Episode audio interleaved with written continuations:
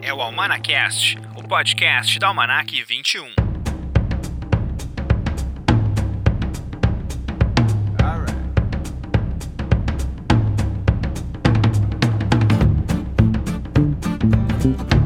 Esse é o Almanacast, o podcast do Almanac 21. Eu sou Rodrigo de Oliveira, sou jornalista, crítico de cinema e editor-chefe da revista digital Almanac 21 e estamos de volta, a segunda temporada do Almanacast. A gente fez a primeira temporada em 2019, agora 2020 chegando com mais episódios semanais toda a quinta-feira no nosso anchor.fm barra Almanacast. Também tu pode encontrar a gente no Spotify, é só procurar ali o Almanacast, ou na programação da Dinâmico FM. Essa semana a gente não vai uh, estrear na quinta-feira o episódio, porque acabaram de sair as indicações ao Oscar, então eu adiantei o episódio da semana para poder já conversar a respeito dessa premiação que vai rolar no dia 9 de fevereiro lá em Los Angeles. E para conversar comigo a respeito dessa edição do Oscar, eu convidei a Suzana Uchoa Itiberê, que é editora do Que Ver uh, Cinema Streaming, o quever.net, o que é mudo ali, o quever.net, é o site dela, que é um site muito bacana sobre cinema, sobre séries, sobre streaming. Eu, tu pode conferir todas as informações ali nesse site. Depois ela vai falar também sobre as suas redes sociais. Então, segue já a Suzana ali no quever.net que eu recomendo. E a gente vai bater um papo aqui sobre Oscar. E é um papo longo, até porque a gente fala de, das categorias todas dos longa-metragens. Então, tu vai ouvir tudo isso aqui hoje no Almanacast. Mas antes disso.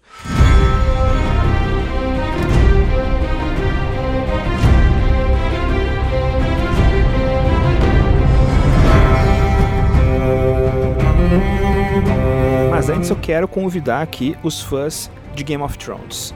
Você sabe que a gente tem aquela revista digital e impressa sobre a série que encerrou a sua última e derradeira temporada em 2019.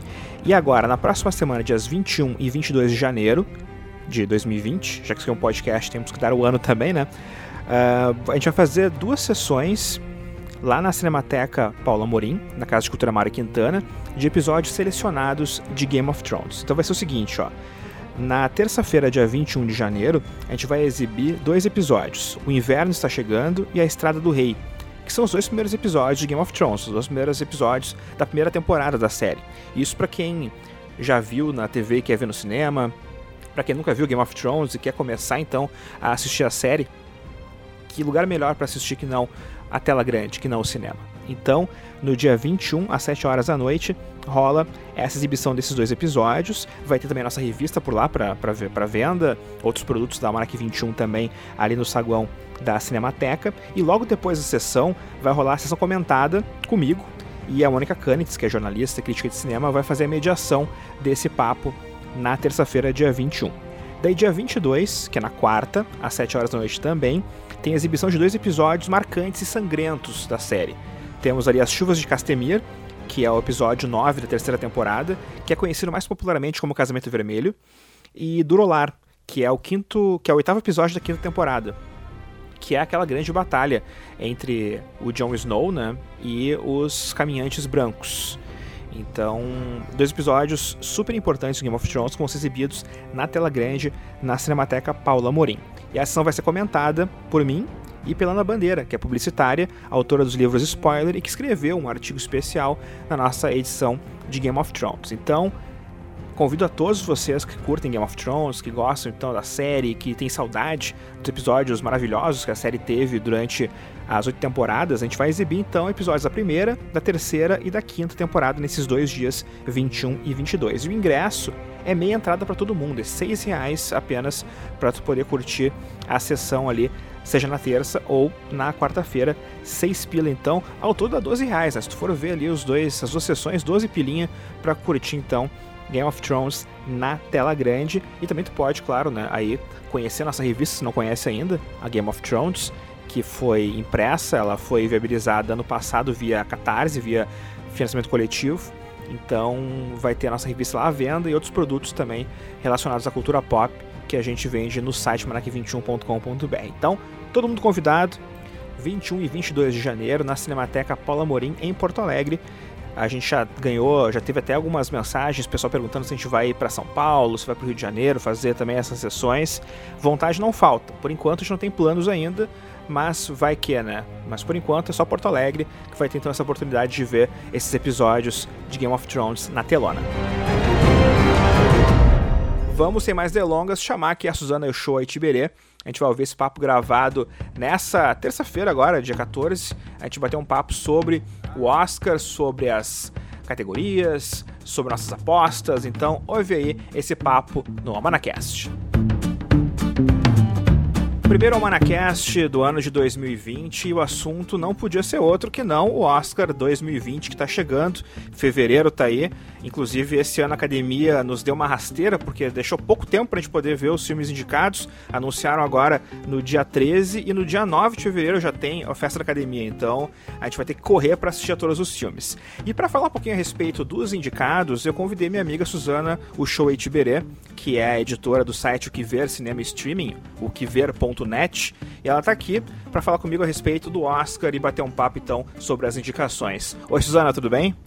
Oi, Rodrigo, sempre um prazer. Você sabe que eu adoro é, participar dos seus podcasts, é uma oportunidade para a gente papear um pouco e não pode ter assunto melhor do que o Oscar, né?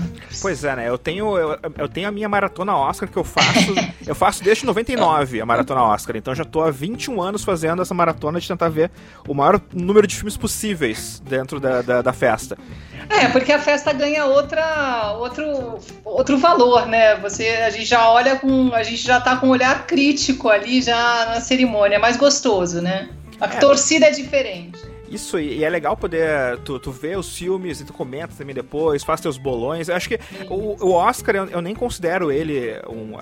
Tem muita gente que leva muito a sério o Oscar. Eu me divirto com o Oscar. Eu acho que o Oscar é bacana porque ele nem sempre premia o melhor filme, mas geralmente ele premia filmes interessantes, filmes que tem alguma coisa a dizer, assim, embora ano passado eu não tenha curtido muito a premiação, mas eu acho que geralmente eles conseguem premiar filmes filmes bacanas. E esse ano a gente tem uma lista boa. Eu queria, para começar esse nosso papo aqui, Suzana, que tu me dissesse o que, que tu achou da lista, o que, que tu achou dos indicados aí do Oscar, uma coisa meio geral, assim, só pra gente começar. É, eu não achei a lista surpreendente, eu já tava. Realmente eu tava esperando que esses filmes entrassem, então é, não vou te dizer que eu senti falta, não, como este não entrou, eu achei que ela é uma, tá, tá uma lista bem coerente é, realmente com os melhores filmes do ano. Claro que se a gente for fazer, começar a pensar, pensar, pensar, a gente vai bus bus bus é, buscar alguns ali excluídos, mas no geral acho que ela tá tá muito bem pensada e a gente sabe, né, Rodrigo? A academia ela tem um padrão, ela tem, ela segue é, certos quesitos ali que a gente já tá de olho. A gente sabe que filme que tem cara de, da, do gosto da academia, né? Ah, esse daqui tem cara de Oscar. Nem sempre é o melhor. Mas ele, o Oscar tem certas características e, e os membros da academia já têm um, um, certo vício, né, do que, que eles gostam. Então, não sei, tá tendo uma renovação, né, na academia, estão entrando os novos membros. Quem sabe isso também mude um pouquinho do. Tem algumas surpresas aí nas próximas listas, vamos ver. É, esse ano já rolou polêmicas, né? Que não teve, por exemplo, participação de tantos atores negros, por exemplo. Teve apenas uma indicada. Mulheres, por exemplo, na direção não entrou nenhuma. Então, Sim. parece que a gente, um ano a gente anda para frente, e um ano tem um passo para trás e vai indo, vai indo É, assim, né? mas é assim, Rô, sabe o que eu acho? É, a gente tem que também parar de ter essa mania de às vezes não é uma questão de exclusão ou inclusão. Às vezes acontece dos melhores filmes serem feitos naquele ano, serem feitos por. É, talvez não por negros, talvez não por mulheres. Eu não consigo ver também dessa. Eu não acho que a gente tem que, tem que colocar, assim, falando grosseiramente, cota pô, vamos pela qualidade dos filmes. É injusto que os, que os negros não tenham espaço tão aberto para fazer filme em Hollywood? Sim. Mulher, nem se fala.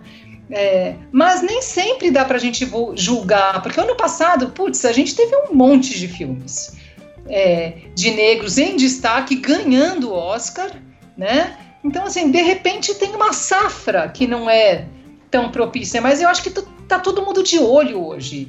Então eu, eu não, não, vejo como, ah, não, vai ser proposital, não vai ter ou vai ter. É, acho difícil também a gente ficar julgando, né?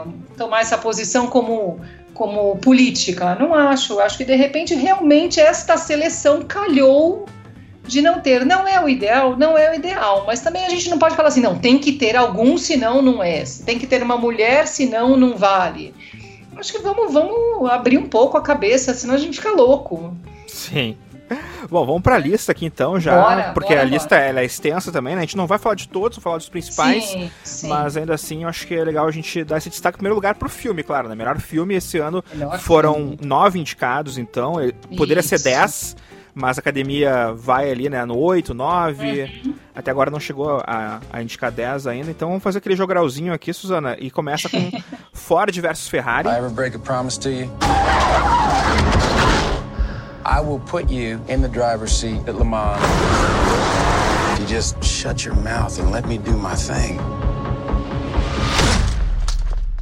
Adoro, acho uma delícia de filme. Eu só não acho que ele tem a potência de um filme para Oscar. Ele tem é um filme de, de personagem, né? mas ele é um filme que eu acho ele muito clássico, muito tradicional, dentro da tem qualidade, mas ele é tradicional demais, certinho demais, ele não tem um punch ali que alguns que estão na lista são que se destacam por conta disso. Ele é um filme correto, muito bom, mas não, sem chance embora eu goste bastante. É, eu gosto também, eu gosto dos atores, gosto da, da forma como o James Mangold ele consegue conduzir a história, que é uma história com velocidade, né? Então também tem aquele lance, né, de como são os carros velozes, a história também tem que andar com uma velocidade interessante. Eu acho que isso ele consegue fazer bem, mas da lista dos nove, esse certamente é aquele que entrou uhum. no final ali, meio que. tipo, pegando, pegando o lugar que para mim deveria ser, na verdade, do Entre Facas e Segredos, que eu adorei e que foi indicado a um Oscar apenas, eu acho que poderia é, mas é ter... É é comédia, né, Rô? Dificílimo. É. Aí que tá é aquela coisa, é o perfil da academia, não é? A gente Sim. não tá falando só da qualidade dos filmes. Eu gosto demais entre facas e segredos. Ele é muito mais ousado que o Ford vs Ferrari, por total, exemplo. Total, total. Até é? narrativa, e né? Muito, muito. É muito mais. É, ele, ele, é muito mais é, sofisticado como filme do que o Ford vs Ferrari. Né? Mas é aquilo, é aquilo que a gente comentou, é a carinha ali da, da academia, né? Eles gostam dessa emoção, né? Da coisa da redenção, dos dois amigos, da amizade. Eu gosto, eu acho que isso tem mais cara de Oscar, mas como filme, realmente, Entre Facas e Segredos, merecia mais espaço aqui. E tem o irlandês na lista. Frank Sheeran. I saying that right? Yeah, you said right. Uh, under the contract, management can only fire a driver on very specific charges. So, you ever show up late? No. You ever hit anybody? On a job? Yeah. I don't think so. All right, then we don't have nothing to worry about. Que é o Scorsese, então esse, esse também tem cara de Oscar, porque afinal de contas, né? Scorsese é o, é o diretor vivo mais indicado a prêmio da academia, embora tenha ganhado só um, né? Uhum. Mas... Ah, não, ele é uma história. É, é, eu, só de pensar no irlandês me arrepia, porque ele é um filme que ele resgata toda a história do Scorsese. É, a cinematografia inteira dele está no, no, irlandês, sem falar no elenco, que também são os atores fetiches dele, com a novidade este ano do Al Pacino. Maravilhoso. Né? Então, assim, nossa, deu tudo certo nesse filme. Eu acho, assim, uma, é uma obra-prima. Eu, o irlandês, eu acho fantástico. Mas, de novo, é, também é um filme de máfia é, com as suas peculiaridades, mas é clássico também, né? Clássico, clássico. E o irlandês eu podia. Eu consegui ver no cinema ainda, não sei se tu conseguiu pegar sim, aí. Sim, na mostra, sim. Mas foi. Foi massa poder ver, sabe, no, no, no cinema, o, as três horas e meia que o pessoal acabou reclamando um pouco, mas eu, olha, acho, acho que passou. Passou rápido até pra mim o irlandês. Ah, eu acho que a gente mergulha. Mergulha. Sim. Você fica lá sem respirar e, e tentando. É isso, e é filme, sinceramente, tela grande, né, gente? Infelizmente, tem alguns filmes que pedem a tela grande, este pede a tela grande. E tem também o Jojo Rabbit, né, nessa lista aqui de melhor filme. Here's Master Jojo. You're a top man. Prepare to leave the house. Today you boys will be involved in such activities as war games, ambush techniques, and blowing stuff up. I don't think I can do this. Que entrou na cota, talvez, do filme diferente, né? Aquele filme que não é o, o clássico do Oscar, porque até é uma comédia. É uma Sim. comédia que brinca com a, com a guerra e brinca com a história, com a história do Hitler também. Uhum. Então, mas é um filme que eu achei tão criativo e tão, tão bonito. Ele começa e te assusta. Ele te deixa assustado no começo, mas depois ele vai te mostrando o que, que ele quer dizer. Porque a história do. É, é um menino que é, que é nazista. Um menino que. É, que defende sim. as ideias nazistas no começo do filme. E o amigo imaginário dele é o Hitler. Então tu fica meio assim, tipo, meu Deus do céu, o que esse cara vai me contar? É. Mas daí a história vai, vai seguindo e tu vai entendendo o que ele quer te dizer e é, e é bonito, é legal. Ah, e o, e o Taika Waititi é um, é um diretor, ele é, ele é muito inovador, né? Tudo que ele faz tem humor, mas ele é um humor sempre muito significativo, é uma, é uma, é uma ferramenta para ele tratar de temas muito mais complexos. Eu acho que ele, com, com o tipo de humor é, quase, quase lúdico né, que ele tem, ele vai muito longe naquilo, nas mensagens que ele tem. Eu tô babando para ver esse filme. Realmente, da lista é o, é o que eu não vi e não vejo a hora. Não vejo a hora. Só o trailer já achei muito especial. Vale a pena. E toca músicas fantásticas na trilha sonora também. A trilha sonora é um, é um achado. Assim como, como, como o Coringa também, né? O Coringa tem uma trilha sonora Nossa. bem interessante também.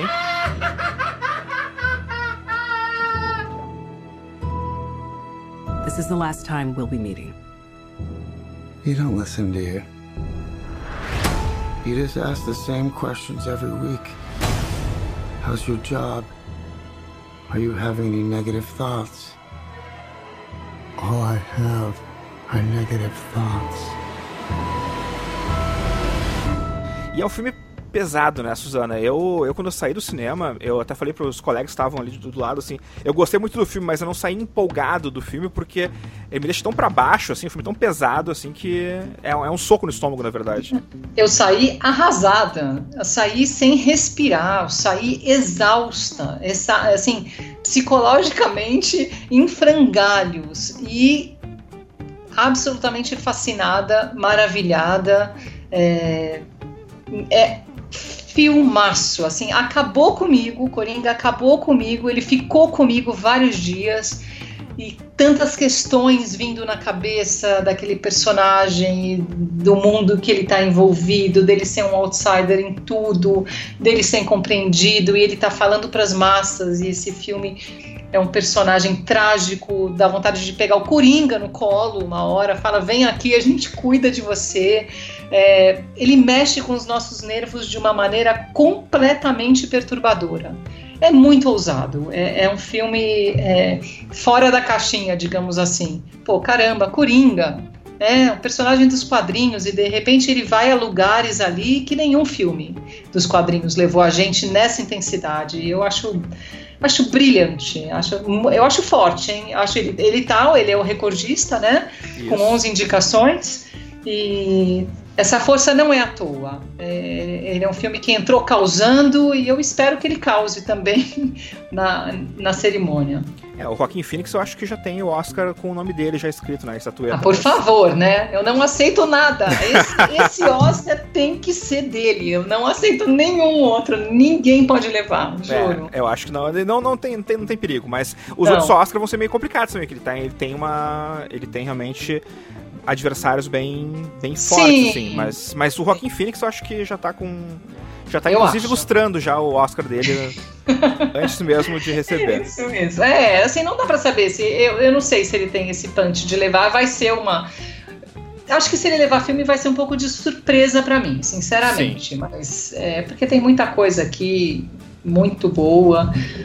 Nossa, isso podia dar um empate, né? É, nunca aconteceu, né? Então, Seria lindo. Não sei se a academia vai abrir não, esse precedente, é, mas. É, mas é, é, é muito forte, é um filme muito forte, é excelente. E é curioso porque a gente tá na lista aqui, eu tô seguindo a lista na ordem aqui. Isso, e daí isso. Coringa é um filme super. Eh, que, que te bate, é um suco no estômago. E depois vem na lista Adoráveis Mulheres, que é uma delícia, que é um filme assim que tu sai sorrindo da, da sessão. I'm working on a novel. It is a story of my life. and my sisters. Make it short and spicy. And if the main character is a girl, make sure she's married by the end. É, eu acho que ele é encantador. Eu não vi todas as versões, eu vi a de, a de 94. Uhum. E a Greta Gerwig fala com a mulher, com mulher moderna de ontem, de hoje, mas eu achei, eu até comentei isso no texto, é, eu achei essa mulher, essas, essas irmãs Marte dessa vez, um pouquinho mais fortes ainda. Elas são, ela tem a, elas têm a cabeça mais erguida. Eu acho que todo momento que a gente está vivendo, elas já foram moldadas assim para o nosso tempo. É, elas, elas têm uma modernidade assim na maneira como elas lidam com os problemas é, que ganham uma autenticidade e uma contemporaneidade que eu não acho que ele está aí à toa. Eu acho que ele está como o melhor filme porque. E ele fala sem ficar panfletando, ele não tem bandeirinha. É uma história muito bem escrita, muito bem escrita, uma adaptação muito cuidada. E, e, é, e, como você falou, sim, ele é um filme que você sai para cima, é, se sentindo bem, é um feel good movie, ele, ele e fora o elenco, né? Um elenco, elenco de, de, um elenco de atrizes assim um, um filme muito feminino, mas você tá falando, né? É um, é um filme feminino que conversa com todo mundo, né? Total, conversa total. com a nossa realidade, é muito bacana. E tu vê, Feliz por exemplo, dele tá aqui. E eu, eu acho que a Greta Gerwig, por exemplo, que eu acho que deveria ser indicada à direção por conta Sim. da forma como ela, ela também Claro, ela pensou isso no roteiro, mas a forma como ela uhum. concatena o, a, a, não linearidade da história, que eu acho que, que, traz muita coisa legal para a história, porque o livro não é não linear, o livro é Ele linear. é linear, isso. Então isso já é uma novidade. O lance da meta-linguagem que ela coloca também ali, da personagem da a Jo, no caso, né, que é a Saoirse Ronan, escrever a história. Eu acho que tem coisas que são, são ideias muito boas que ela traz para a história, dando uma repaginada, dando uma, uma, uma novidade para uma história que, poxa, foi escrita em 1800, sabe? 1868, 69. É, isso mesmo. Então, sabe, é, é uma história que ela traz para os dias de hoje. Então, acho que isso. No formato também, é. né? Ela, ela inova no formato. Então, essa brincadeira dela de vai e vem no tempo e, e, e essa mulher. É, ter conversas tão interessantes com o editor, com homens. Ela, a Jo, ah. que é a protagonista, ela tem, ela tem conversas incríveis com personagens masculinos. Isso que eu acho. Ela, ela é, não fica só naquele mundinho feminino tentando expandir, não. Ela trafega ali por várias figuras masculinas e. É, deu muito certo, deu muito certo esse filme. Não é à toa que ele tá aí. Muito bacana. E também tem aqui história de um casamento. What I love about Nicole She is a mother who plays, really plays. What I love about Charlie, he loves being a dad. He loves all the things you're supposed to hate, like waking up at night. She knows when to push me and when to leave me alone. He never lets other people keep him from what he wants to do. Dad, you're too far. I know. It's not easy for her to close a cabinet. He's incredibly neat. She's brave. He's brilliant. She's He's very, very competitive. É o filme do Noah Baumbach, que é marido da Greta Gerwig, então curioso, que é a primeira vez que um casal tá, tá indicado por filmes diferentes, né, no, no Oscar. E eu assisti no finalzinho do ano, assim, fechando a minha lista de melhores do ano, e entrou na minha lista, porque eu achei um filme muito. É um filme forte também, mas uhum. tem, tem, uma. ele é forte de uma outra forma, né? Que nem o Coringa, por exemplo, que eu estou com no estômago. Esse do História de um Casamento é um filme que é muito mais perto da gente, sabe? Porque uhum. é um uhum. relacionamento que tu vê que tu vê a, a, terminado, mas tu vê que existe sentimentos, tu vê que existe coisas ali, sabe, que não foram bem trabalhadas, bem resolvidas. Então acho que o filme ele é interessante por conta disso. É, ele faz, é, ele faz essa anatomia. Uma coisa que eu acho. É, ele é um filme muito lúcido sobre o que é um casamento e sobre alguns dissabores. Você vê esse processo desse casamento degringolando de forma muito sutil, mas muito potente também. É, o que eu acho interessante na história de casamento é que ele fala. Eu acho que você precisa ter uma certa maturidade para você poder compreender até um, a, a dimensão sabe? Eu acho que você precisa ser um pouco vivido, sim, para poder se identificar, para poder ter empatia com aqueles dois personagens, porque não tem vilão. Exato. Todo mundo errou. Ele é um, ele é um filme sobre um casal. É, não tem. Ah, mas a, a, culpa é de todos ali. Você, cada um tem a sua porção de culpa. Isso é sim. muito bonito. A forma como ele coloca e, e a forma como esse casal é, se ama de uma forma em transformação, mas você vê que o amor entre eles não acabou. Claro, eles estão separados, isso não quer dizer que o amor tenha acabado. O filho é prova disso. E como eles são frágeis perto daqueles advogados é, né, que promovem Sim. uma guerra. Parece que eles nascem para guerrear. E, e, como esses, essas duas pessoas vão se modificando por conta disso. Total. É. Né? Eles entram numa rede, num, num redemoinho. E é, eu achei, me tocou de forma muito especial. É, é, um filme, claro, ele tem, uma, ele tem um olhar um pouquinho feminino. Não dá nem para falar que ele tem um pouquinho feminino, mas é que você tem um contato ali com, com aquela. É que a personagem da Laura Dern é um assombro, né? Ela Sim. tá como coadjuvante, então ela, ela acaba puxando um pouquinho a sardinha para o lado é, da questão da mulher, mas assim, é uma trama muito dividida dos dois lados, mostrando o drama de cada um e, e como é duro, e como é difícil, e como a gente sofre em momentos assim, e, e, e tá tudo ali. Tem, tem sequências de arrancar a pele aqui da gente, porque a gente sofre com eles. É a grande dificuldade, a empatia com aqueles dois personagens, é pouquíssimos personagens, e ele vai muito longe, né, Rodrigo? Não, acho é, que tu falou é, é, é, certeiro, assim, porque tu vai vendo o filme e daí tem momentos que tu fica, bom, o, o, ele tem razão. E depois uhum. tu olha o filme um pouco mais e, não, ela tem razão. Isso. Não, mas peraí, os dois não têm razão nenhuma. Então ele começa, sabe, é, tu realmente fica dividido ali naquele, naquele casal e tu acaba conquista, conquistado por eles também, porque eles têm ali um carinho que, que às vezes aparece e dá pra ver o que quando um machuca o outro dói muito, porque os dois se amam, sabe? Então, é, acho que isso esse é o segredo do Noah Bomba ter feito um filme tão. Que, que, que fala tanto com a plateia de hoje também, sabe? Os relacionamentos de hoje, eu acho que e, e de, tanto, de tanto tempo atrás também, né? Mas enfim, mas eu acho que o relacionamento de hoje também tá muito ali na história de casamento. Eu acho que é. esse é o segredo do sucesso. É, e o Noah Baumbach, ele vem tratando disso desde sempre, né? A filmografia Sim. dele é, é, é voltada para personagens, para relacionamentos. Esse especificamente é autobiográfico, né? É livremente autobiográfico, mas ele, ele, sempre, ele sempre insere coisas da própria vida. Nesse caso, foi a separação com a Jennifer Jason Lee, uhum. que era a esposa dele. Então, ele traz muito da experiência. É, e isso eu acho que faz muita diferença, porque tá o sentimento dele ali estampado. Isso na hora que tá na tela, a gente acaba sentindo junto, acho que aumenta o impacto, sabe? E falar impacto, né? O que que é 1917? If we're not clever about this, no one will get to your brother. I will.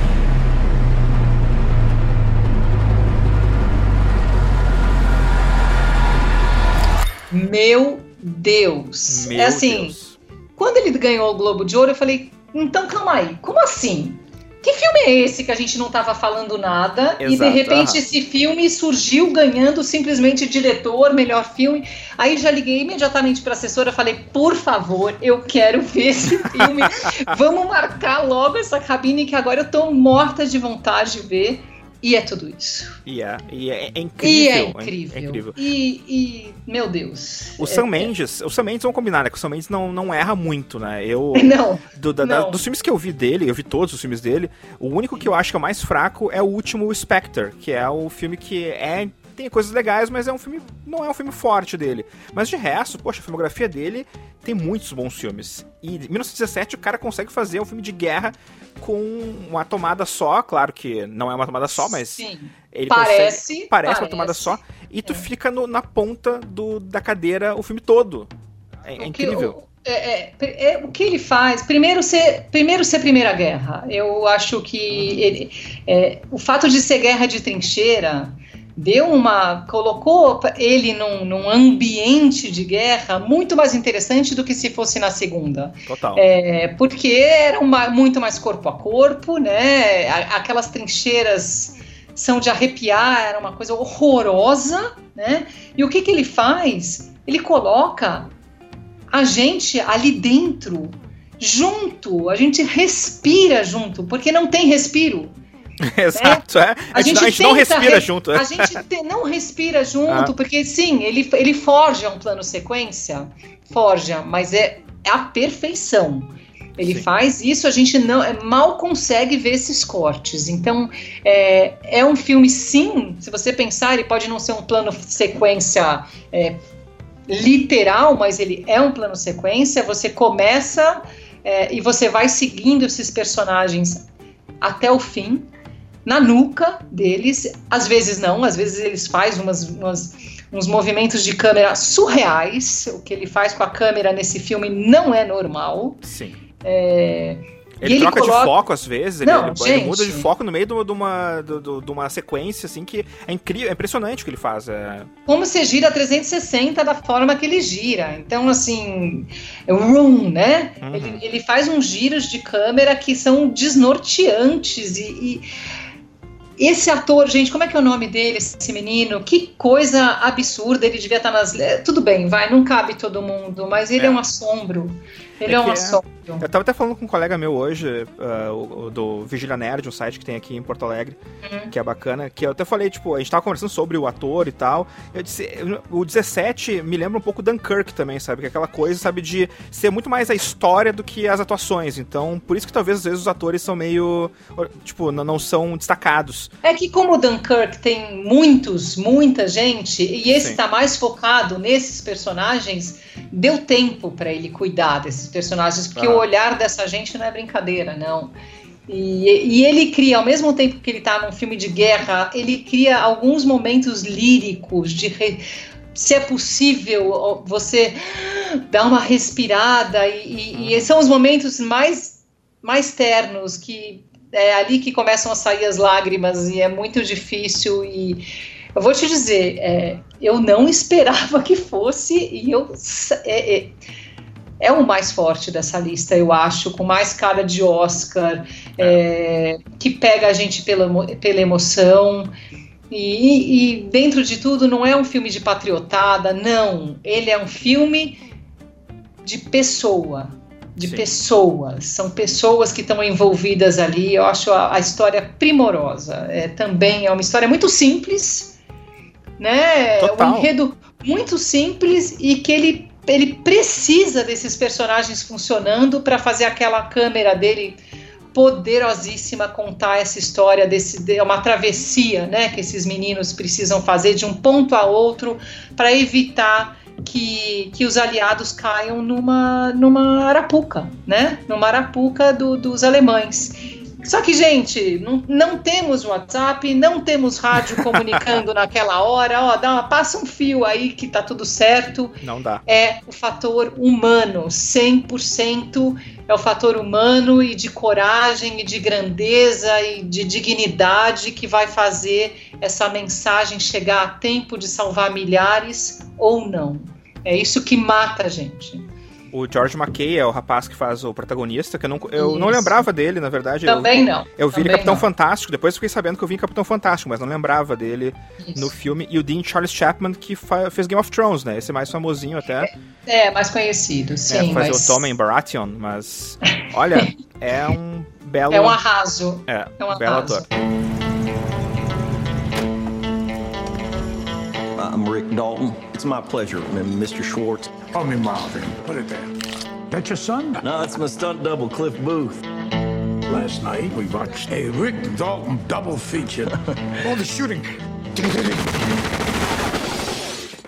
I love that stuff, you know, the killing. A lot of killing. E, bom, eu achava, até ver o 1917, que esse era o ano Tarantino que era uma vez em Hollywood, para mim uhum. é um filme uhum. que também ele assinala várias caixinhas da academia, sabe? É um filme que fala sobre Hollywood, é um filme que, que olha para trás também, olha o passado, uhum. e olha o passado de uma forma que, olha, o Tarantino me impressionou, e eu me arrepio quando eu falo do filme também, porque para mim foi o melhor filme do ano passado Uh, eu adorei Eu Era Uma Vez em Hollywood. E, tipo, ver o Brad Pitt andando com aquele carro na Hollywood Boulevard. E a Hollywood Boulevard é a dos anos 60. O cara, ele, ele reconstruiu quatro, cinco quarteirões.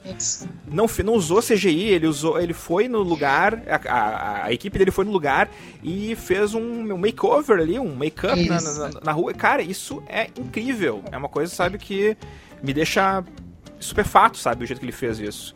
É, emociona, porque ele tem duas, duas frentes. O, o primeiro Tarantino está numa época que era a época dele descobrindo o cinema. Hum. Ele era um garoto ali descobrindo o cinema. O cinema estava começando a fazer parte da vida dele de forma mais marcante. Então, já é muito especial pessoalmente para ele.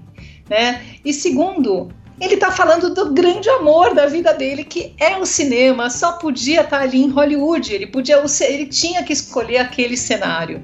Então ele é, é, é, duplamente pessoal, talvez o mais pessoal dos filmes dele. Por isso que ele é tão precioso.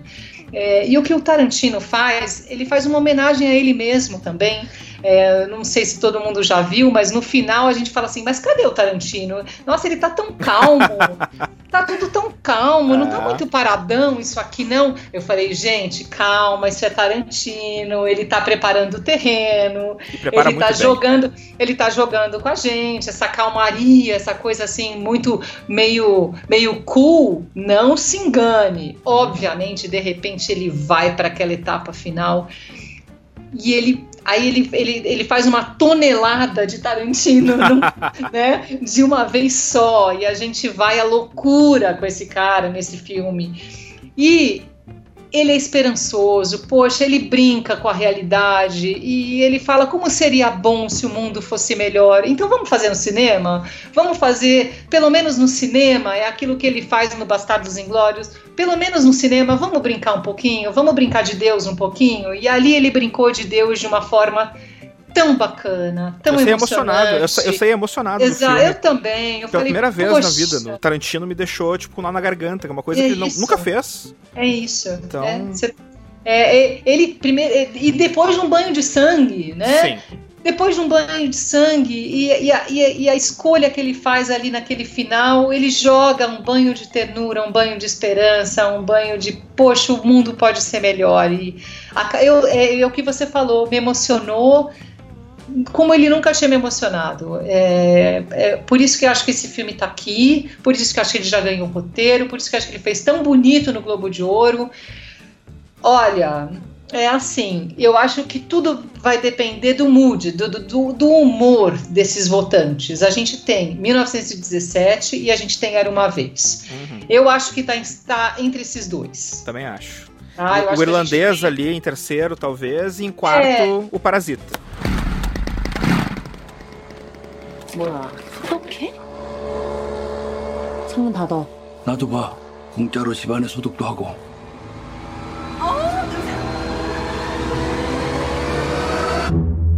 Mas o Parasita ele vai ganhar o de melhor filme estrangeiro, tá tudo agora certo. filme internacional e tá tudo certo. Eu, é, é, eu acho que a gente, pela cara da academia aqui, eu acho que a gente tem ou 1917 ou Era Uma Vez em Hollywood e vai depender do humor. O que, que eles querem passar, né? Eles querem passar. É que são. É, é, eles querem passar coragem, eles querem passar dignidade, a força pelo todo. Ou eles querem passar o mundo pode ser melhor, vamos acreditar nisso, vamos mudar essa história, vão a gente arregaçar as mangas e mudar o destino, que é o que faz o Tarantino aqui nessa brincadeira fantasiosa. Então, eu acho que vai ser uma questão de humor. Que mensagem esse Oscar quer passar? É, eu torço por Era Uma Vez, até porque o Sam Mendes já teve um filme ganhador do Oscar, que foi o Beleza Americana, em 99. Uhum. Então, e o Tarantino até agora não teve. Não. passou perto, até, o Bastardos Inglórios, acho que até chegou, chegou perto, mas o Era Uma Vez em Hollywood, eu acho que podia ser, talvez, não, não, não vamos a hora dele, né? É, não a vamos hora. esperar ele fazer o décimo, né? Porque às vezes a academia faz isso, né? Vamos esperar, tipo, acabar é, a coisa pra. É. Não, vamos dar já pra ele, já essa era uma vez e. eu ficaria feliz, eu ficaria bem feliz, bem feliz. E para fechar então Parasita, a lista dos melhores filmes aqui. Aí você vem falar de soco no estômago, né? É, Parasita. Que é um filme que consegue ser comédia, consegue ser drama, consegue ser um filme tenso, é um thriller em alguns momentos. Em alguns uhum. momentos te faz, te faz rir, te faz chorar, te faz sentir certa repulsa pelo ser humano também, né? Porque. Muita, muita, muita então, então, sabe, e, e, aquele lance é um filme muito inteligente porque ele coloca, então, é, é, essa, essa coisa, sabe, da, da diferença de classes sociais que é um filme que pode ser entendido em qualquer lugar do mundo. Ele é um filme que é feito na Coreia do Sul, uhum. mas ele podia ser feito no Brasil, podia ser feito nos Estados Unidos, no Canadá, porque ele mostra a desigualdade social em, em um país como a Coreia. Uhum. E eu consigo ver ele sendo feito em São Paulo, consigo ser feito, feito em Porto Alegre. Ele podia Bom, ser em qualquer basta, lugar. Exatamente, basta a gente citar é, que horas ela volta, basta a gente citar o Casa Grande né? Sim. São filmes nacionais que tratam da relação entre patrão e empregado, isso é muito forte. Dessa lista, ele é o filme de maior teor que crítica social, ele é o filme mais potente Claro, Coringa, sim, óbvio, mas eu tô falando dessa relação de classes, uhum. é, de patrão e empregado, é diferente. Ele tem uma. Ele, e ele tem um humor malvado, né? Ele tem um humor. É, quase ele é bizarro, né? Ele tem a sua dose de bizarrice. Ele é muito poderoso, mas eu acho que o fato dele estar tá entre os estrangeiros ali, os filmes internacionais, eu acho que ele libera, eu acho que ele está liberado para 1917 ou Era Uma Vez. É, eu acho que seria mais justo ele ganhar como o melhor filme internacional. Uhum. E... Que é dele, né? O Oscar é do. É, gente, ninguém tira, não, ninguém tira. Ninguém tira, exatamente. Vamos passar para a próxima então aqui, bora, Susana. Pra... E vamos então aqui na direção. Tem o Martin Scorsese pro Irlandês. Uhum. O Todd Phillips por Coringa. Sam Mendes por 1917. Isso. O Tarantino por Era Uma Vez em Hollywood. E o Bong Joon-ho pelo, pelo Parasita. Não seria, não seria bacana o Sam Mendes ganhar a direção e deixar o melhor filme para o Tarantino? Não seria uma, uma dobradinha legal? Porque assim, o que o Sam Mendes faz na direção não é normal. Uhum. É muito ousadia. A parte técnica desse filme é uma coisa é impressionante. é impressionante. E aí, o jogo de câmera que o Sam Mendes faz aqui, é, ele é mais poderoso que qualquer outro filme dessa lista. Como direção, é uma, é uma, é uma virtuose, assim. Eu acho que ele se destaca como direção aqui. E você? É, eu acho que sim, e eu gostei da tua ideia salomônica, porque a gente faz o seguinte, ó, a gente dá então, a gente dá o Oscar de melhor filme pro Tarantino, Era Uma, Era Uma Vez em Hollywood, a direção a gente dá pro Sam Mendes, e o roteiro original a gente dá pro Tarantino. Pronto. E daí eu acho que fecha todas, eu acho Pronto. que fechamos a lista, porque é, é isso. É, eu é, acho. É, é salomônico, tem que ser, acho que, eu acho que vai por aí. Eu acho, eu acho que seria mais justo. Temos aqui a lista das atrizes, quer, quer, quer dizer pra gente aí? Putz, olha lá, nós temos. Eu não sei, eu não vi esse o Harriet, da, é Cynthia Erivo que a gente fala? Cynthia é, Erivo? Eu não diria vi, Erivo, é. não vi também. Não vi. Scarlett Johansson por História de um Casamento, Sorce Rosan por Adoráveis Mulheres, Charlize Theron por Escândalo e Renée Zellweger por Judy. Olha, eu não, eu não vi Harriet, não posso opinar. Eu não acho a Charlize Theron é, me incomoda aquela coisa de muita maquiagem. Eu achei, eu achei ela correta. Acho ela uhum. correta.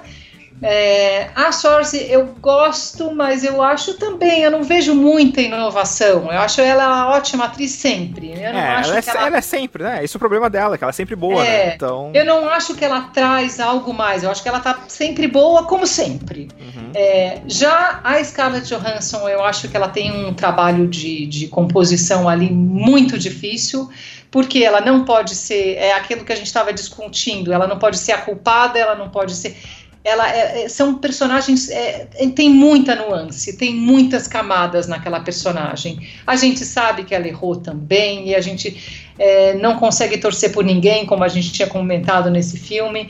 É, eu acho que era muito difícil ela fazer aquilo. Ela chora na hora correta, da maneira correta, e tem um jogo que ela tá, que ela nem aparece em cena, que a gente só vê ela se movimentando é, em câmera, ela sai e volta da câmera, continua falando, e tudo que ela fala é tão verdadeiro e soa tão natural, que é uma característica do Noah Bomba, que ele, ele, é bem naturalista, né? Uhum. Ele faz uma. É, é ele ensaia tanto que na hora que, que a coisa está sendo feita sai de uma maneira muito real. E eu assisti a Judy é, tem muita gente que critica a Renée Zellweger pelos biquinhos, pelas carinhas tal, mas eu acho que ela está muito sincera, ela está muito, muito forte e é, uma, é um retorno, né? É um retorno é. dela e ela deu uma estocada ali, ela fez uma, ela fez um discurso bem rancoroso. Eu achei aquele discurso de bem ouro. problemático até. Eu muito acho, é. rancoroso. É. Olha, que bom estar aqui de volta depois de 17 anos. Tudo bem? É. Vocês estão bem? Olha, obrigado por me aceitar no time de novo. Uhum. Uou! O que, é. que, é aquilo? Aquela malcriação? Tanto é... que no é. Critics' Choice Awards, não sei se tu viu o Critics' Choice, mas ela já deu uma diminuída. Ah, é. no... Eu acho que a gente é. dela pegou assim: escuta, menos, você não uhum. pode ser assim, você não pode fechar portas já, você acabou de abrir de novo. Uhum. Não feche, porque tem um ranço ali, hein? Tem Total. um ranço grande. É, Eu não sei o que ela passou nesses anos, eu não sei em que ostracismo e por que, que ela caiu nesse ostracismo. Ela é uma ótima atriz, ela não soube lidar, é, sei lá, a gente não pode julgar, mas não deve ter sido fácil. Então ela não aceitou, ela, ela, não, ela não viu com bons olhos e é meio que. Eu acho que isso pode prejudicar. Se você quiser saber, eu acho que isso pode prejudicar. Também Eu, gosta- eu acabo apostando na Scarlett, hein? Eu gostaria que ela. Eu acho, eu, eu acho tão incrível ela ser uma atriz que faz desde. Ela consegue ser boa desde de, de uma heroína, desde Viúva Negra. Uhum. Ela já, né, e, e- e ela já fez trabalhos tão lindos, tão, tão fortes, tão complexos. É, até na voz do ela, ela consegue ser até uma voz, né? Um filme Adoro. que até em voz ela consegue ser uma grande atriz, né? Então, eu tô torcendo pro Scarlett, sinceramente. E você? É, eu não vi a Renée Zellweger ainda, porque a cabine vai ser agora na, na sexta-feira aqui em Porto Alegre. É. Mas tô esperando pra ver. Eu acho que o Oscar só sai das mãos da- Renée Zellweger agora se o pessoal assistiu, talvez, esse discurso rancoroso dela e olhar, bom, se ela tá se tratando assim, né... Se ela tá desse jeito no Globo de Ouro, eu não vou dar o Oscar pra ela no, no, na- na- no prêmio principal, né? Então... O risco é. dela é pessoal, né? O risco É. dela é uma escolha pessoal. Ela tá muito bem, ela tá muito bem, ela tá muito dolorida, é um filme muito difícil, é uma fase muito difícil da Judy Garland. Realmente é o finalzinho da vida dela. Ela é, é- é realmente melancólico, é um filme melancólico que a gente já sabe o final, né? Então é muito doloroso e ela tá realmente entregue. Vamos ver, vamos ver. Eu acho que são essas duas. Eu acho que elas despontam ali como favoritas. E temos o ator aqui, que é o Antônio Bandeiras, pelo Dor e Glória, o Leonardo DiCaprio, por Era Uma Vez em Hollywood, o Adam Driver, por História de Casamento, Joaquim Phoenix, pelo Coringa, e o Jonathan Price, pelos Dois Papas. O, Antônio, o Antônio Bandeiras deu azar que ele caiu no ano do Joaquim Phoenix, porque o Antônio Bandeiras, o que ele faz no Dor e Glória, eu nunca tinha visto o Antônio Bandeiras fazer aquilo em nenhum filme dele. É porque É, é um essa história fantástico. dele com o Almodóvar, essa história dele com Almodóvar é muito longa. Uhum. Ele veste, ele veste o Almodóvar de coração, porque o Almodóvar deixou ele fazer isso.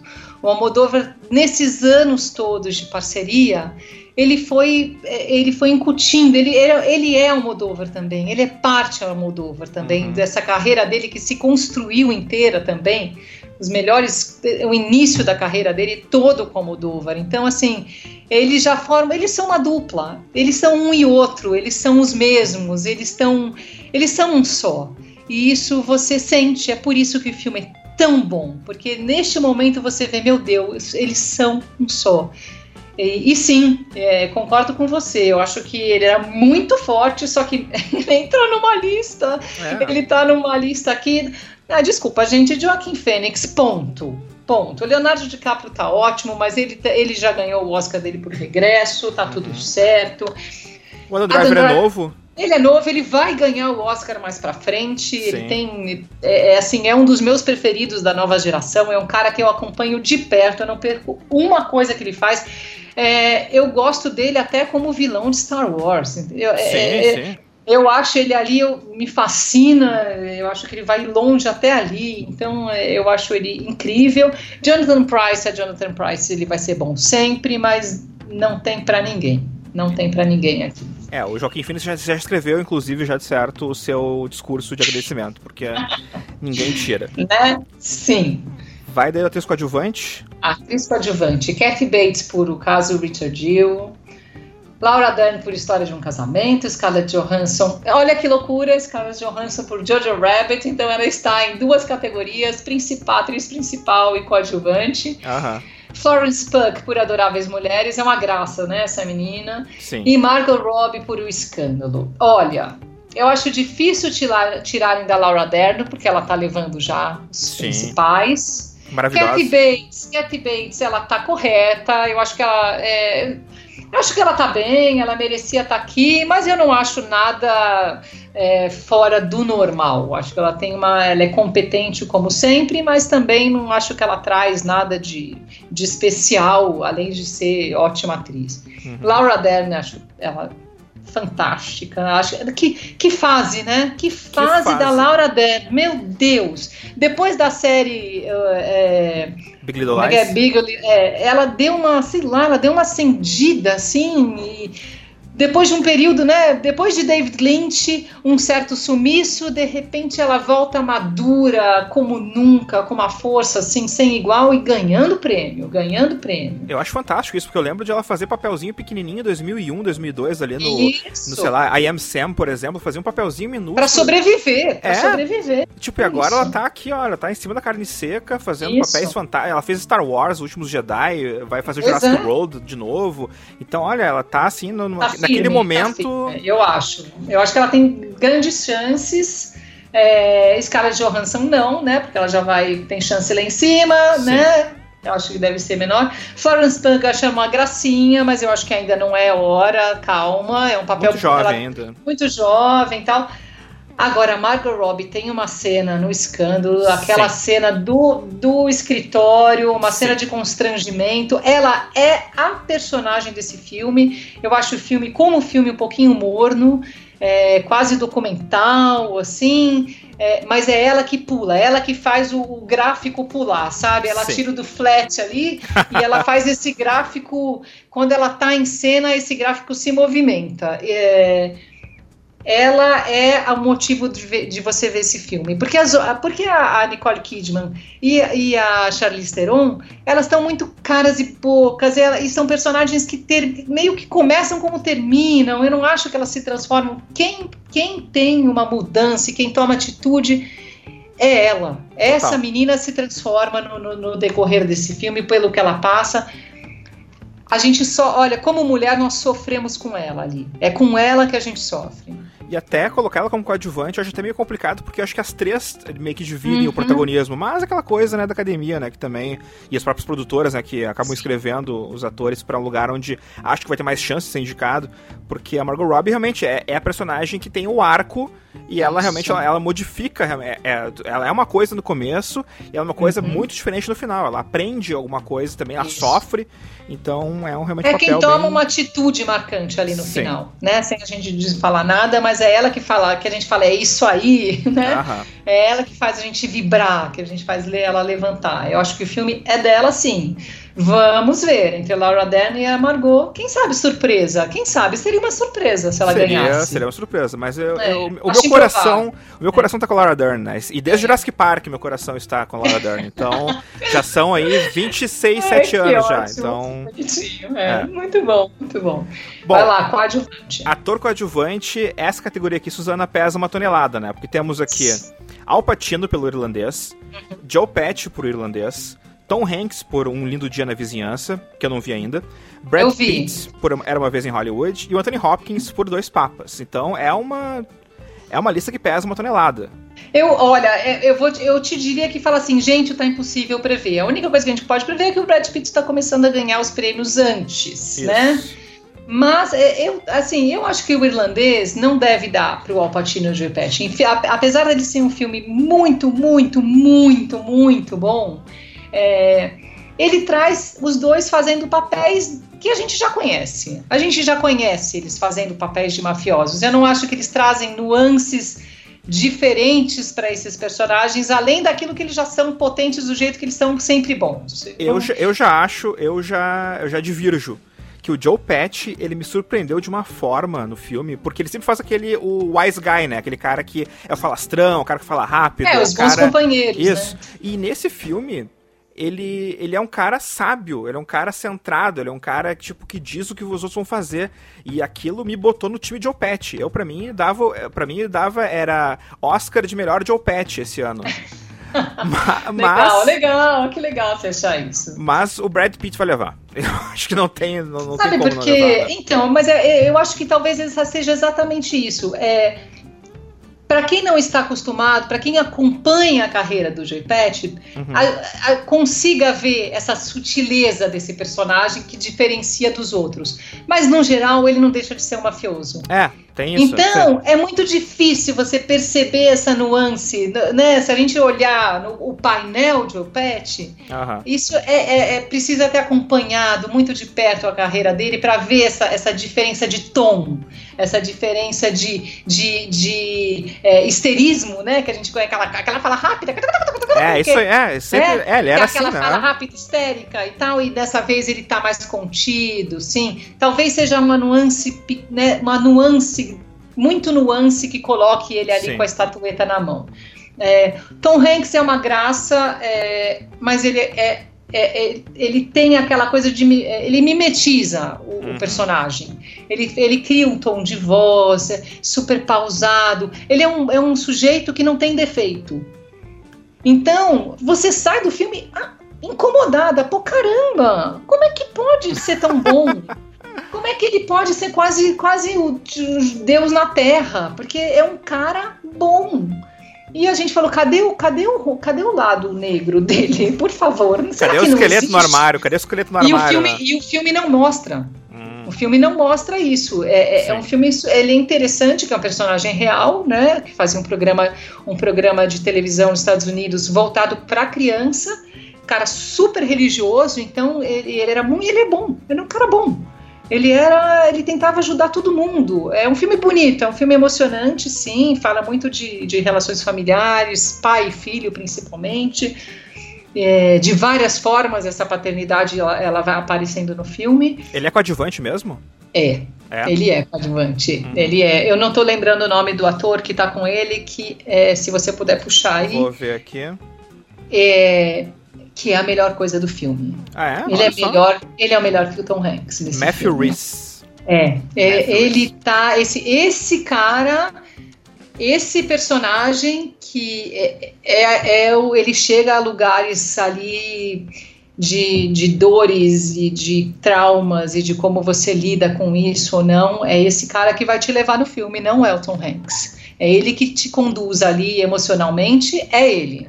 Tu Só vê. vendo, é bem bacana. É, tô curioso. tô curi- Antes de falar do Brad Pitt, Anthony Hopkins, eu acho que ele sai do piloto automático. Sim, sim. Eu sim. acho que ele finalmente, ele não tá fazendo. Eu acho que o que o Fernando Meirelles foi tre- trouxe o Anthony Hopkins que a gente conhecia, o que a gente chamava. Ele estava pagando conta há um pouco há muito tempo, fazendo Sim. escolhas esquisitas, burocráticas, marcando ai, com aquela carinha, com aquela linha, aquele estilo Hannibal Lecter para tudo que ele estava fazendo, né? Ele botou ali, ah, tá fácil, é isso aí, né? Uhum.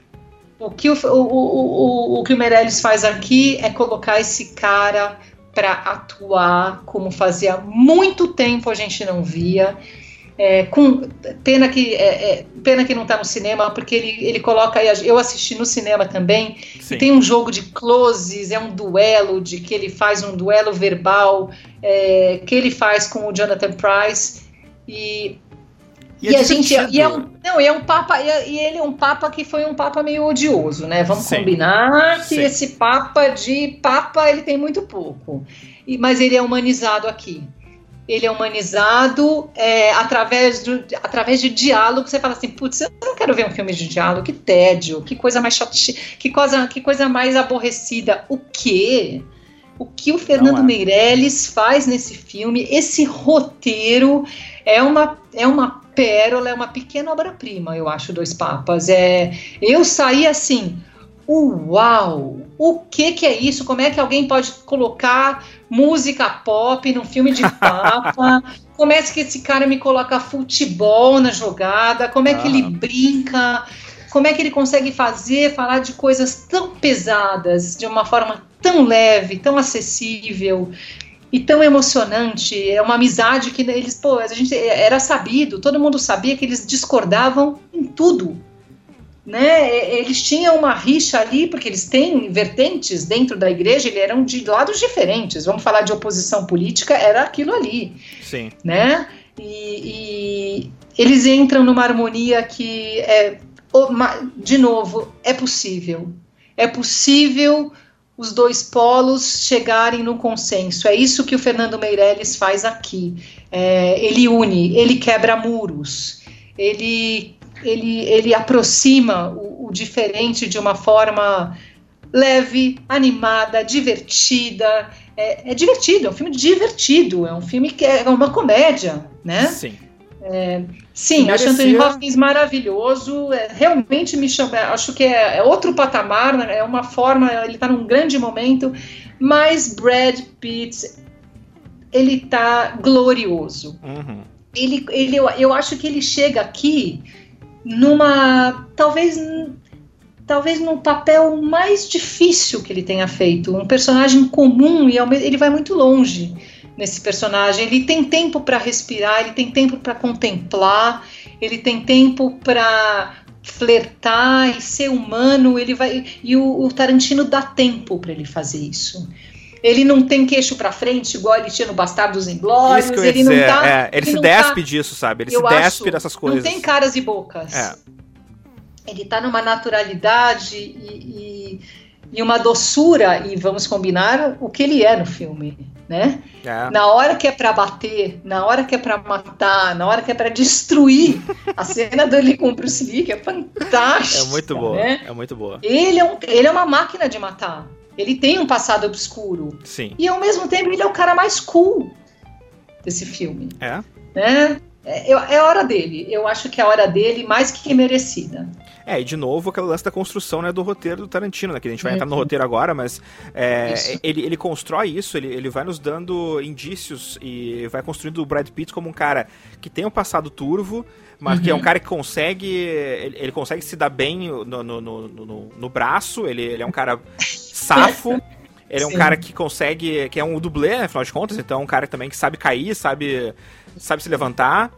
E daí o final, ele. Tudo que ele construiu durante o filme todo, no final ele te dá aquele prêmio, digamos assim, né? Que é aquele banho de sangue meio sádico, né? Mas que a gente releva porque, afinal de contas, aquelas pessoas eram horríveis, né? Mas ele é, é sádico porque ele é sádico ali porque ele, ele quer ser melhor, ele quer ser melhor como pessoa. Uhum. Ele não quer mais aquele passado. Ele tá lutando contra aquele passado. Sim. E se ele faz tudo aquilo que ele faz no final, é porque ele quer um mundo melhor. Ele não quer gente ruim. É. Então, assim, ele, é, é, o arco dele, é o que você fala, o arco dele é incrível, porque ele vem de um passado obscuro. A gente vai descobrir que ele tem um passado bem punk, Sim. né? E ele quer ser melhor, ele quer ser alguém melhor, ele quer se redimir de certa forma. Então, o que ele faz ali no final é uma redenção.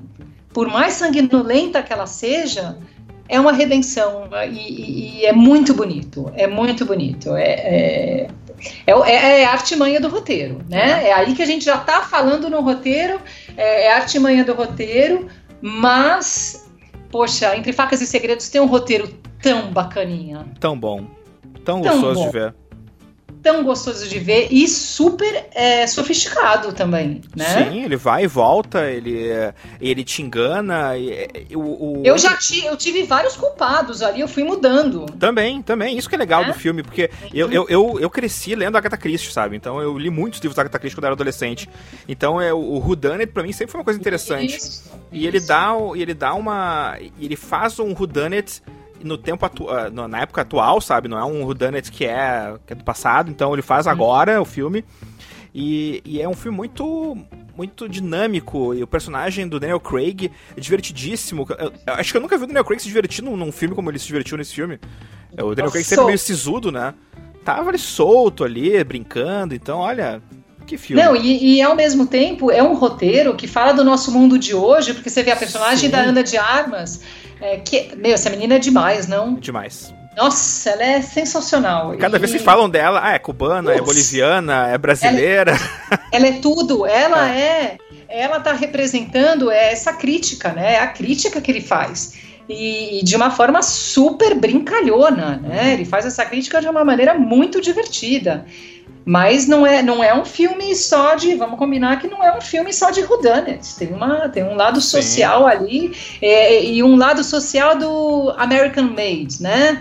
É, tem uma discussão de quem tem o mérito de ter feito o próprio dinheiro. Você vai ser, você vai ser o herdeiro do filhinho de papai ou você vai ser um self-made? Então a gente está conversando com essa sociedade atual de, de ser empreendedor, de você é, ter é, um empreendedorismo, é a hora de você arregaçar as mangas e fazer acontecer. Então tem muito, tem muito uma visão assim do nosso mundo hoje, dessa, dessa coisa de né? Porque ah, tem aquele que não, é, não, eu trabalho para o papai, né? Uhum. Como assim eu não vou ficar com a herança? Mas então, a mesma um self-made, a, a, a Jamie, Jamie Lee Curtis é self-made, mas self-made naquelas, né? Porque ela fez as coisas com o dinheiro também, né? Da família. É então claro, é, tem aquela é coisa. Claro. Sempre tem, né? Ah, eu, eu comecei, comecei do zero, mas com um milhão que meu pai tinha, né? Então. Não, e outra coisa, né? Bota dinheiro no meio, acabou a paz. Sim. Acabou vira, ai, tá tudo ótimo, a família tá tão bem, botou dinheiro no meio, aí, aí a, a, as jararacas começam a botar a cabeça para fora, né? Então é, isso é muito divertido, esse cinismo, esse humor cínico ali, e, e visto por, por, por esses personagens de fora, esses agregados que são os policiais, que são a própria Ana de Armas que tá dentro do negócio, mas ela não é da família, né? Então Sim. ela tem ela é outsider ali também. É, mas é, é, legal, mas não vai levar, né, Suzana? Não... não vai levar, não vai levar, até por ser comédia, já é, ele já tem uma. Uhum. É, já tem uma, uma certa resistência, né? Mas Vamos, vamos de Tarantino, né? A gente é. tem História de um Casamento, que é muito bom o roteiro, mas ele é um filme mais independente, né? Ele já tem uma pegada. Eu acho que não que não entra, assim, acho que naquele quesito de, de roteiro que a gente está acostumado, tem uma força a mais. 1917 é um roteiro muito bonito, muito, muito, muito bonito.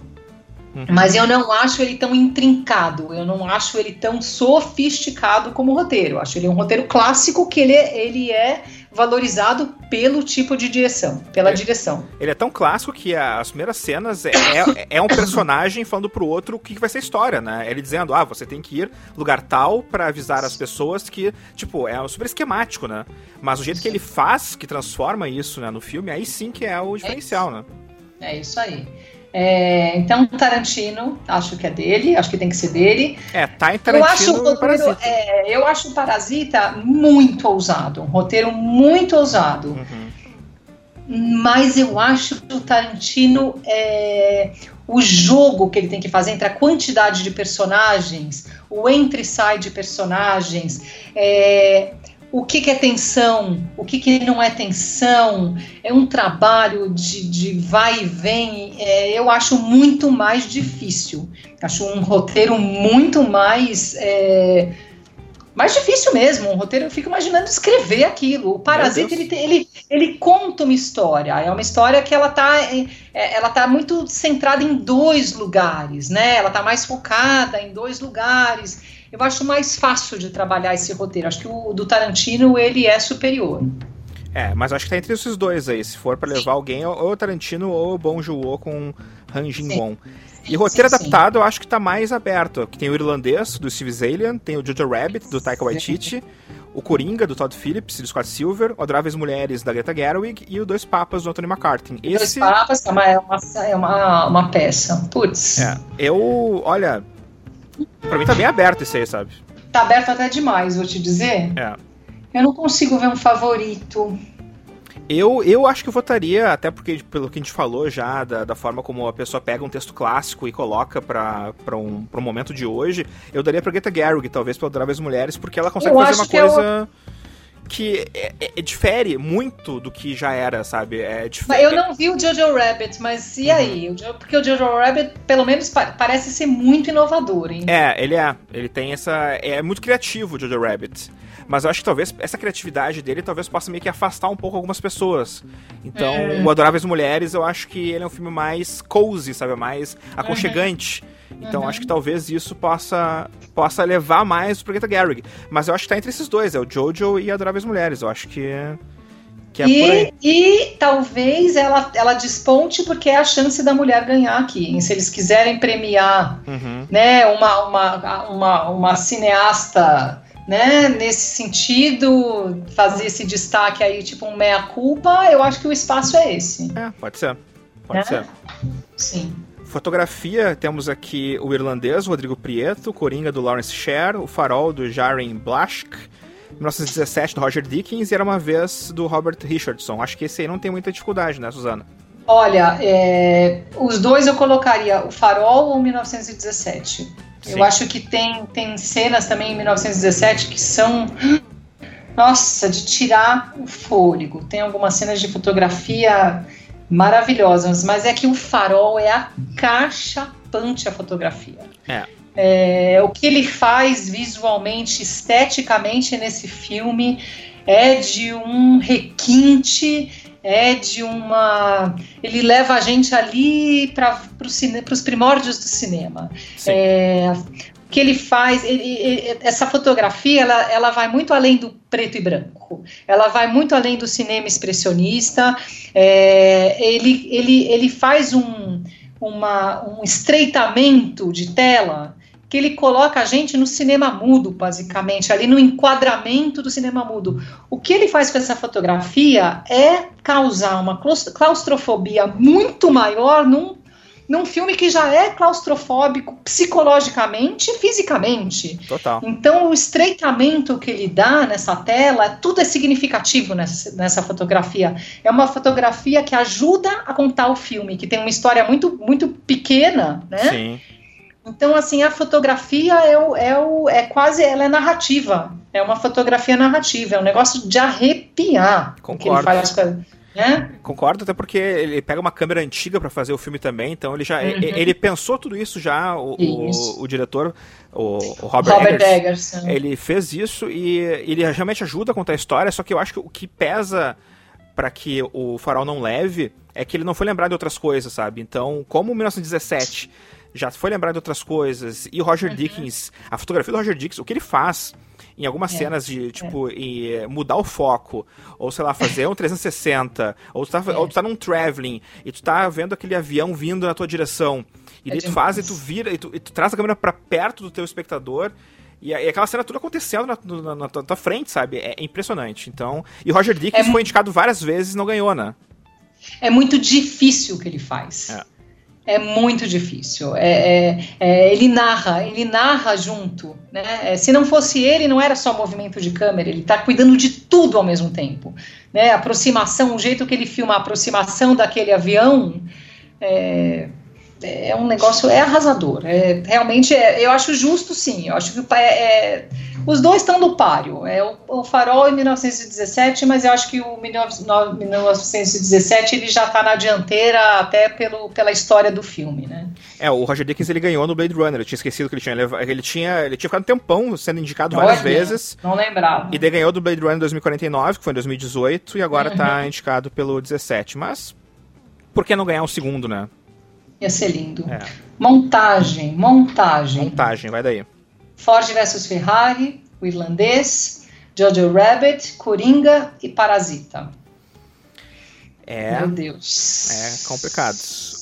Olha, Meu bom, Deus. o irlandês é até uma Shoemaker, né? Que é tipo, a baita montadora, né? Sempre monta os filmes do, uhum. do Scorsese. Eu acho que seria um prêmio legal para dar pro, pro filme, já que, pelo visto, ele não vai levar muita coisa, né? Nessa, nessa uhum. festa. Mas o Coringa tem uma montagem muito interessante. É. Eu acho que é daqui, eu acho que o Coringa, hein? É. Então... O Coringa tem uma, uma montagem que é, ela aparece, é a montagem que não aparece. Sim. Ela não é aquela montagem que a gente fala, nossa, olha essa cena, olha esse recorte. Uhum. Mas ela, ela é aquela cena cortada aonde ela tem que ser cortada, porque ela vai ser mais emocionante ali ela é, é, é, ela, ele pega aquela a, a, duração de cada cena no Coringa faz do Coringa o filme que ele é. Sim. Ele não estende, ele estende aquilo que ele precisa estender, mas ela é uma montagem seca. Ela é uma, ela é uma montagem muito picotada, tem muita coisa acontecendo. E, e, e, é isso que faz ser tão potente. Olha, eu, eu, eu é. aposto no Coringa aqui, hein? Pode ser. Pode ser, vou, vou, vou com, contigo. Design de produção. design de produção temos o irlandês. Ai, ó.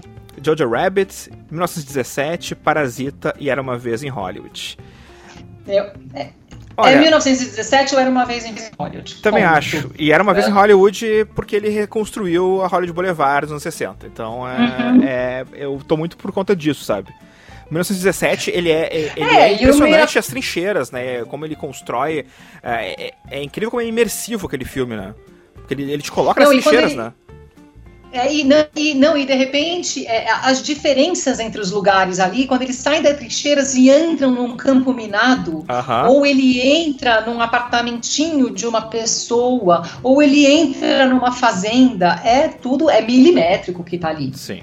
É, é, é da vastidão para o particular, é, uma, é um jogo de tamanhos, de amplitudes ali que ele fica brincando com você o tempo inteiro. Então, a gente tem os cenários minuciosos do Era uma Vez em Hollywood, uhum. que é uma recriação de época super, super, super bem feita. Então, assim, cada, cada, é, cada pote, cada, é, né, cada detalhe, cada quadro, tá tudo remetendo a uma época. Nesse ponto, ele ganha do 1917, nas minúcias. Uhum. Porque o, nome, o 1917, ele, claro, ele é impressionante, ele tem uma recriação também, mas é, é, é uma recriação de mais rústica, digamos assim né? O, o, Tarantino ele é mais pequenez, aquela coisinha, aquela é, é aquele enfeitezinho ali, é, é tudo e, e, é perfeito, né? Mas é uma viagem no tempo, né? É, e o Jojo Rabbit também é bem impressionante, né? Eles recriam a Alemanha na, na época da Segunda Guerra Mundial, sabe? E, e, é impressionante. Tem umas coisas muito legais. Em design de produção e em figurino também, que a gente vai agora no figurino, tem o irlandês. Bora, bora Jojo Rabbit, Coringa, Adoráveis Mulheres, Era Uma Vez em Hollywood. E no Jojo Rabbit tem uma construção de figurino que eu, eu não quero eu não quero não quero entrar em detalhes porque o filme não estreou ainda, então é, é, legal a pessoa ter essa surpresa. Mas a forma como o figurino é criado, ele ajuda a contar a história em algumas partes. Vou deixar assim para que não Isso seja. é importante. Agora é. eu já estou mais curiosa. Eu acho que Adoráveis Mulheres tem um figurino lindíssimo mais clássico. Clássico, clássico, clássico. elegante, mais clássico. Uhum. Era uma vez no Hollywood, é, faz parte da recriação. Sim. Então, assim, é, eu estou apostando nesse. No, sem assistir, eu, tô, eu estou apostando no Jojo Rabbit porque eu acho que, o, que, o, que é um diretor que ele gosta de brincar. Sim. Então, talvez pode ser mais inovador neste ponto. Né? Tô chutando aqui, mas assim, os outros eu acho corretos, eu acho bonito, acho tudo o que faz parte da recriação de cada época. Uhum. Mas você ter um figurino que te mexa de uma forma que te provoque, te, te tire do lugar comum, eu tô apostando no, no Jojo Rabbit sem ter visto, detalhe. Daqui a pouquinho tu vai ver e tu vai, vai concordar comigo, certamente. o maquiagem e cabelo maquiagem. É, é, dessa lista que talvez seja o que eu, um dos que eu menos vi, né? Porque eu não vi Judy eu não vi Malévola também. Tenho que ver ainda porque eu não, não assisti. Então tem o Escândalo, tem Coringa e tem 1917. Isso. Eu vi todos dessa lista. Uhum. É, Coringa eu acho muito forte, porque é uma maquiagem que borra, é uma maquiagem que que conversa com cada momento daquele personagem, né? Ele brinca com a maquiagem para poder colocar o estado de espírito dele ali. É, o escândalo me incomoda, a maquiagem. Eu não gosto desse tipo de maquiagem que a pessoa tem que mudar de cara. Eu não acho que a pessoa tem que mudar de cara para poder fazer uma personagem. É, não acho ela tão conhecida assim mundialmente para a gente precisar ver uma Charlize Theron completamente irreconhecível. Eu acho que deveriam ter cuidado mais do íntimo dessa personagem do que essa, essa preocupação com ela ser. Meu, quem é essa repórter? Não faz diferença pra gente se ela tinha o nariz de um jeito, se o queixo era de outro. Pô, vamos. Tra... É, é pra mim não é, não é o que é o importante do escândalo, é o de menos, na verdade. Não, Sim. É, Judy, sim. Judy, ela tem, um, ela tem uma caracterização muito bem feita. Ela usa uma prótese dentária para esse rosto se porque esse rosto se alongar um pouco. Isso hum. acontece. Então, ela, ela, ela ganha uma, uma, uma feição, sim, mais, mais Judy Garland. Eu acho interessante. Acho interessante.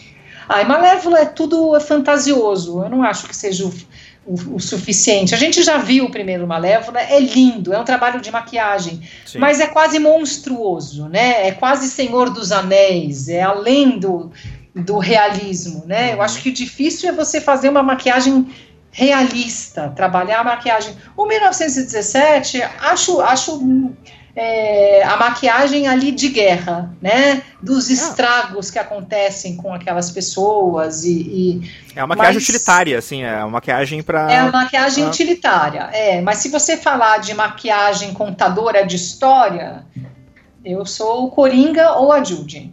É, eu não vi Judy ainda, mas pelo trailer que eu vi, pelo menos, né? E realmente a Uhum. Renée Zellweger, ela tá. Ela, ela lembra Isso. a Judy Garland, que é uma coisa que, se tu vê ela fora da tela, ela não é uma pessoa que seja muito parecida Não, com a Judy Garland. não, então, não. tem. E pra contar essa história, talvez fosse necessário. Então, eu vou fazer que nem a Suzana antes. Eu não vi o filme, mas eu vou votar na Judy. Ai, meu Deus, vamos lá. Próxima, canção original. Canção original tem Toy Story lá. 4, tem Rocketman, tem Superação, O Milagre da Fé, que eu vou ter que ver só por causa disso. Ai. Frozen 2 Dor, e Harriet. É. Vamos, vamos, a gente ouve no YouTube aqui, ó, essas que a gente É. não viu. É, Não, já ouvi as músicas, já ouvi. já é, ouviu todas? já ouvi todas. Olha, eu acho o Toy Story uma graça, mas Uhum. eu acho que não bate o, o- o You Got a Friend in Me, que é uma música do, Story, do Uhum. Toy Story que vai ficar na nossa cabeça. Pra sempre, eu choro quando eu ouço, é uma música que, me pega assim. Não acho, não acho que não acho que ela é a mais, eu não acho que ela é uma música, né? Eu acho que Rocketman já tem uma história, é uma música que conversa com Elton John, Elton John tá да.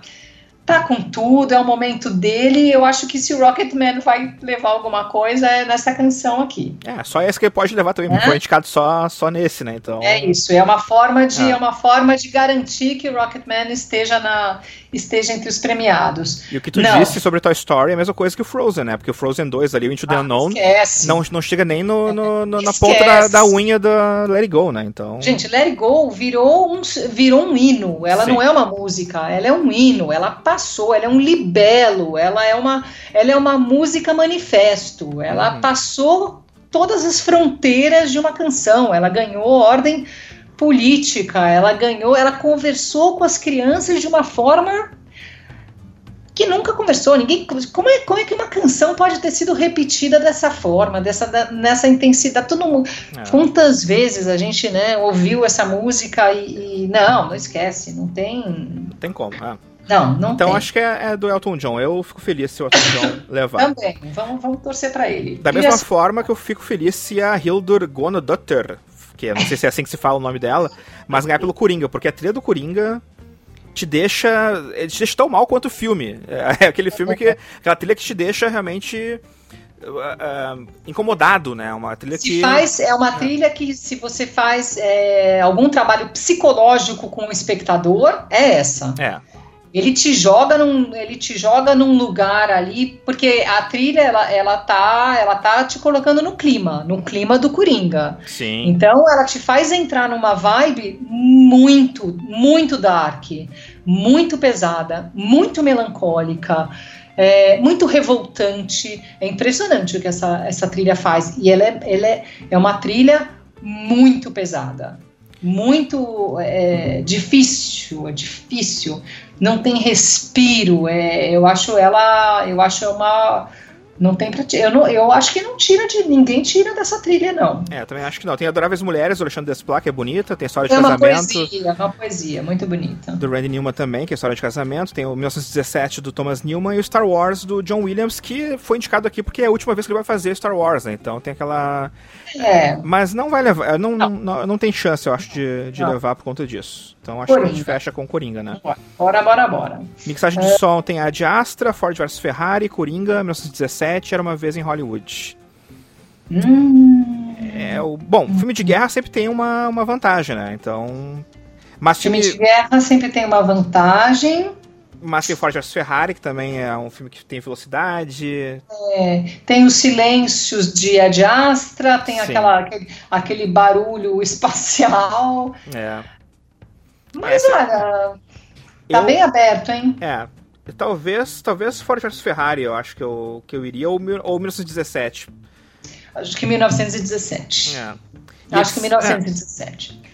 E mixagem de som é aquela. É, às vezes é interessante falar né, que mixagem de som, né? É quando as pessoas elas, elas mixam, então, né? No caso, o áudio. E edição de som é quando eles criam os áudios que vão ser colocados ali, né? Que essa é a diferença. É. Então, Ford vs Ferrari, Coringa, 1917, Era uma vez em Hollywood e Star Wars, Sam Skywalker.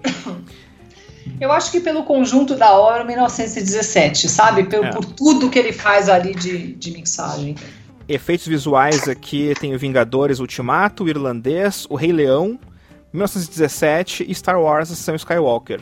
Hum, É, eu, bom, Vingadores tem ótimos efeitos. Acho que todos os filmes da Disney, eh, agora, os últimos, os mais recentes, acho que tem efeitos muito importantes, interessantes e que ajudam a contar a história. Assim como o irlandês, que me incomoda um pouco às vezes aquele rejuvenescimento. Então acho que isso pode ser um eu ponto. não, não, eu não gosto. É. Não gosto daquele rejuvenescimento. Me incomoda, parece de plástico. Uhum. Então acho que isso Por- perde um pouco. Por mais bem feitinho, parece de plástico, É. na boa. E o Rei Leão, bom, o Rei Leão é todo efeito visual, né? O filme é todo feito, né? nos- Ele é inteirinho, É. efeito visual. Aí a gente vai ou pra sutileza, né, de, de, de coisas mais, é, mais clássicas, que é um Vingadores, que realmente tem efeitos impressionantes, é um atrás do outro, ele é Sim. inteiro feito de efeitos, é, é- ou a gente vai sim para a ousadia do Rei Leão pela, pela, pela, pela dificuldade de, de fazer aquela perfeição. É.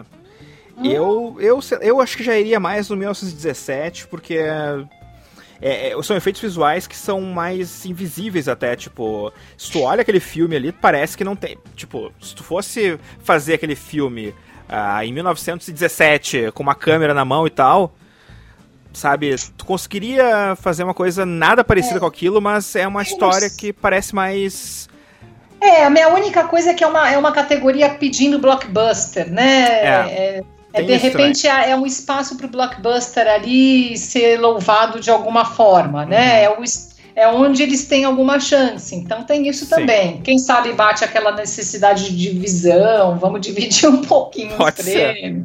Mas né? se fosse assim, eu iria em Vingadores, então, se fosse pra escolher um filme. É, é, talvez. É. Eu acho que é por isso daí. Eu também iria no Vingadores pensando nisso, em efeitos especiais. Então, não só efeitos visuais, mas já, já abrindo espaço para efeitos especiais. Filme internacional não vamos nem discutir, né? É, é Parasita. é Parasita. Eu, eu não vi Corpus Christi e não vi Os Miseráveis ainda. Mas. Miseráveis, Miseráveis, olha, é um filme de tirar o fôlego. Hum, É um filme engajadíssimo, engajadíssimo. É uma França de hoje, é uma França, é, é um tapa na cara é, dos franceses, hum. de uma forma muito. é, sem cerimônia nenhuma. É, uma- é um tapa na cara mesmo. Ó, vem aqui, vamos conversar. Essa é a nossa realidade. Esta é a França de hoje.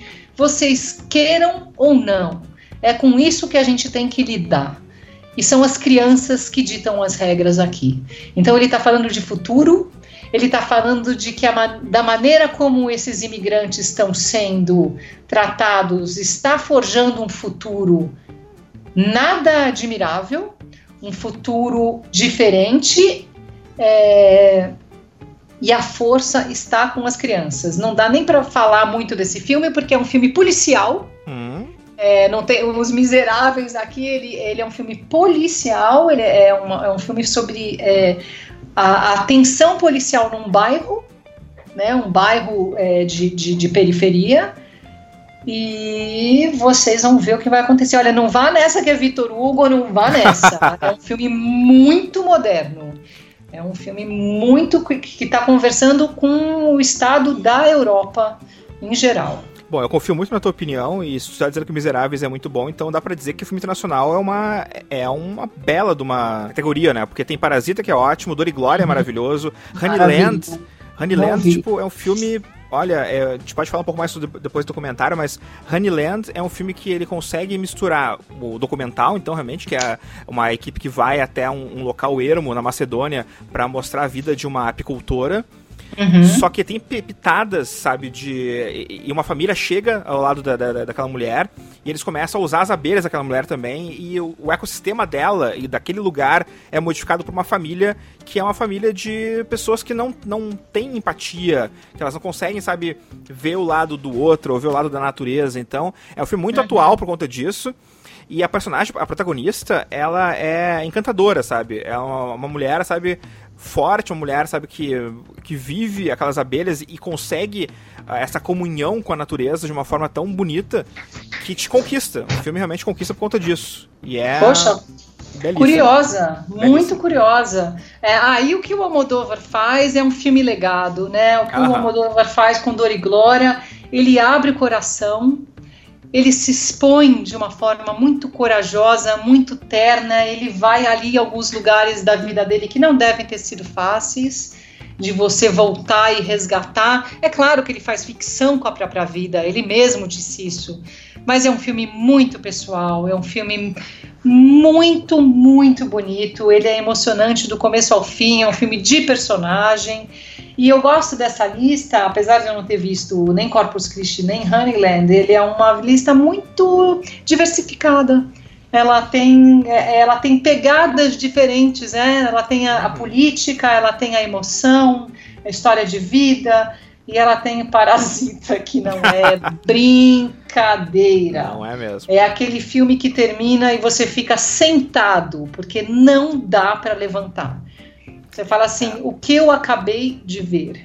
Meu Deus. Eu não vi Corpus Christi, mas eu tiraria o Corpus Christi e botaria a Vida Invisível do Brasil, né? Mas é, isso sou eu, né? Ah, É. Seria tão lindo. Seria legal, né? Seria, seria, seria um sopro de feminilidade nessa Uhum. lista. Seria um- uma coisa mais clássica, uma história é, da mulher no mundo. Seria uma história que conversaria assim um pouco com a situação feminina e, e é um assunto que está muito em voga, que é um assunto que está na pauta.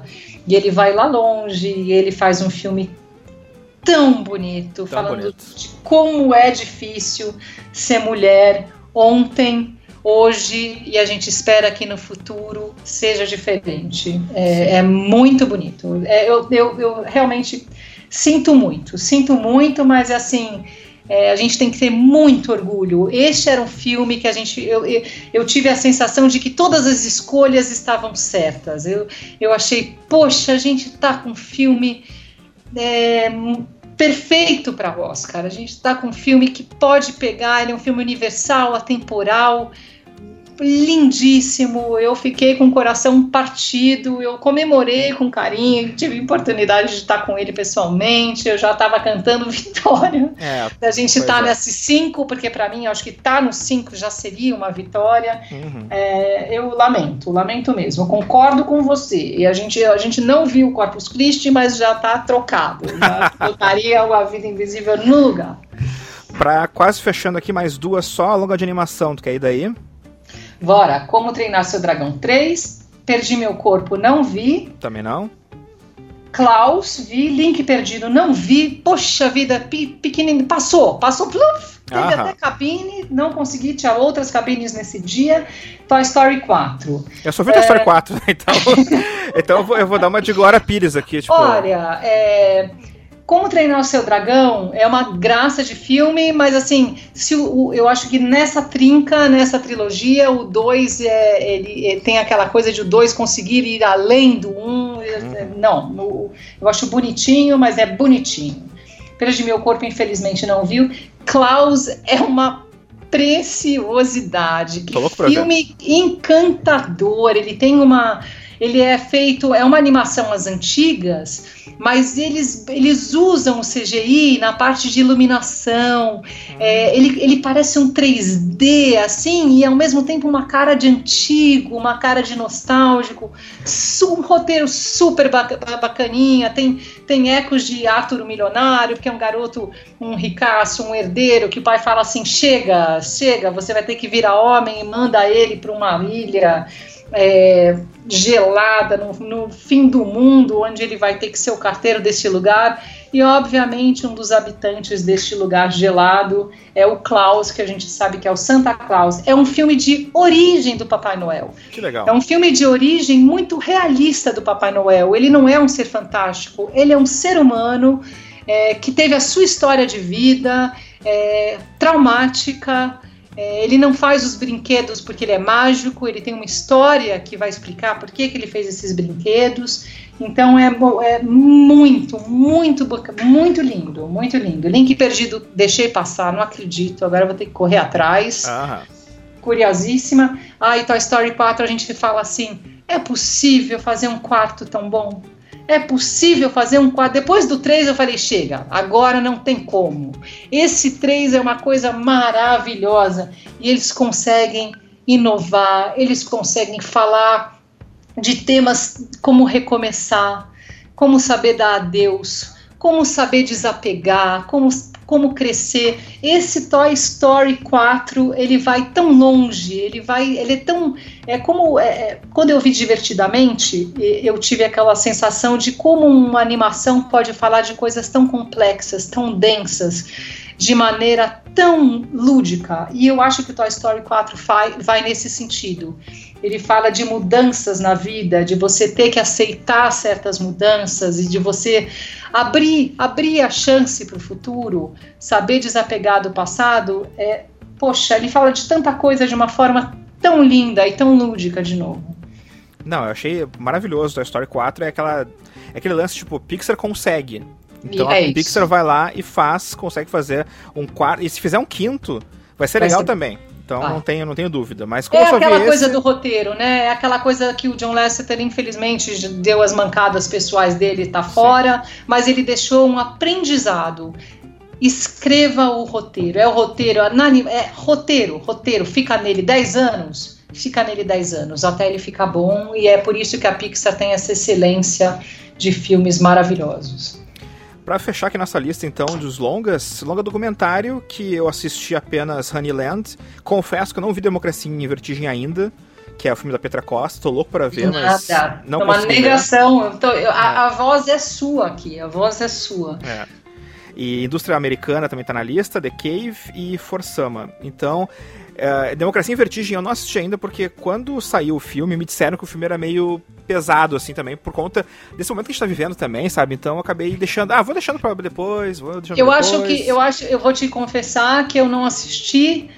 Eu tava exausta. Eu não aguentava mais ouvir falar disso, eu não aguentava mais essa polarização.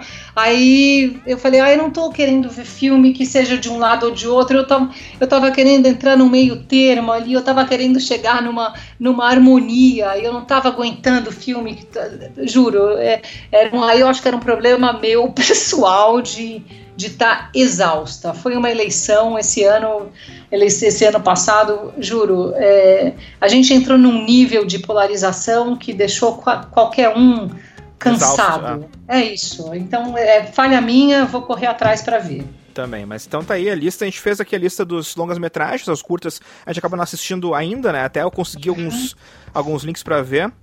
Mas até o final do, do Oscar eu falo mais sobre os curtas aqui no nosso Almanacast. Até porque. Não, e depois, depois, quando terminar o Oscar, a gente vai vir aqui só para falar mal, falar bem, vamos, né? Vamos fazer um, vamos fazer um painel aí para a gente brincar um pouco, fazer um, uma crítica dessa da cerimônia. Adorei. Então, Suzana, tu já está convidada para voltar aqui então depois do Oscar, beleza?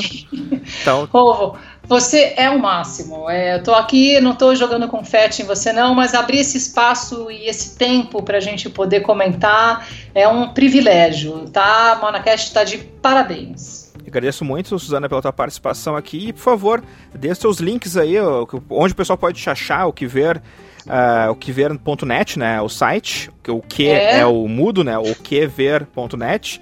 Mas passa aí os outros. Ah, estamos no Instagram, o que ver cinema streaming, tudo junto, tá? É o que ver com que mudo, o que ver cinema streaming de uma tacada só. É, estamos no Instagram e estamos no Face como o que ver.net, mas é, sempre ligados é, em vocês aí no Amanacast, a gente está sempre trocando figurinha e botar o cinema em discussão, pessoal, fazer o cinema ganhar as pessoas perceberem que isso faz parte da cultura, que isso faz parte da educação e que esses debates e essas conversas que a gente tem é para é, poder trazer informação para vocês, para poder falar de cinema e mostrar como o cinema ajuda a gente enxergar o mundo de lugares, épocas e abrir discussões tão importantes. Então, assim, o cinema é sim instrumento cultural e educativo e é por isso que a gente ama tanto, né? Disse tudo, Suzana. Disse tudo agora aqui no final do nosso Almanacast. Suzana, muito obrigado mesmo pela participação e foi um papo muito massa. Espero que a gente possa, então, depois do Oscar, retornar e bater esse papo de novo. Abração. Olha, um, um beijão para vocês todos e até breve. Valeu mesmo. Então é a Suzana o show aí Tiberê. A Suzana que eu conheci lendo a revista 7, né?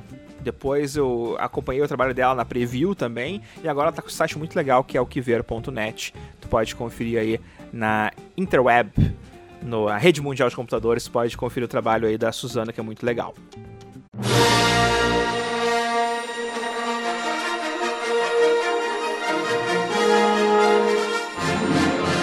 Quero lembrar vocês que temos uma revista digital no site almanac21.com.br que está à venda desde dezembro, que é Star Wars. O, a sessão Skywalker acabou de lançar né, em dezembro, tá o que? Há 3, 4 semanas em cartaz, e a gente aproveitou o final da saga Skywalker para falar sobre, claro, Star Wars, para falar sobre a saga que fechou aí depois de 42 anos, né? Desde 77, com o primeiro Star Wars, até agora em 2019, então que foi lançado o último. Foram 42 anos que separaram os filmes.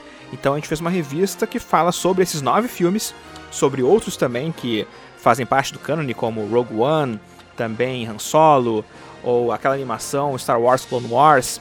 Também fala sobre filmes não canônicos que saíram do cânone depois que a Disney comprou a Lucasfilm, como por exemplo Caravana da Coragem, ou A Batalha de Andor, ou o especial de Natal que é terrível, mas eu falo sobre todos esses filmes na revista Star Wars que está lá no site almanac21.com.br. Apenas R$ 9,90, 80 páginas de muito conteúdo e tu recebe o PDF por e-mail, ou também tu pode ler no próprio site, naquela tecnologia Flipbook que imita uma revista, né? Imita o folheado de uma revista, tu pode então ler no nosso site também essa edição. Apenas R$ 9,90. É um valor quase simbólico para que tu possa ler então essa edição Star Wars que está lá no nosso site. You have to adopt the mentality of an Irish street cop. The world is a bad place. People are lazy morons. Minorities are criminals. Sex is sick but interesting. Ask yourself what would scare my grandmother or piss off my grandfather. And that's a Fox story. Oh, it makes so much sense. Para fechar o Manacast, eu vou aproveitar que essa semana eu assisti a cabine do filme que foi indicado a três prêmios, que é o Escândalo, que a direção é do Jay Roach. Tem a Charlize Theron no elenco, tem Nicole Kidman, tem a Margot Robbie, que foi indicada ao Oscar, assim como a Charlize Theron também. Uh, eu assisti o filme essa semana na cabine e vou comentar rapidamente aqui esse longa-metragem que é o Bombshell, no original. Conta a história verídica, então, de apresentadoras da Fox News que acusaram o seu chefe, o Roger Ailes, de assédio sexual.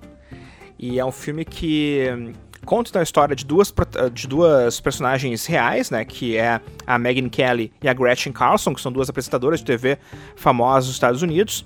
E a Margot Robbie faz um papel, é um personagem que não é, não é verídico, é na verdade um amálgama de vários personagens que formaram então essa Kayla Pospisil, que é o nome dela então no filme.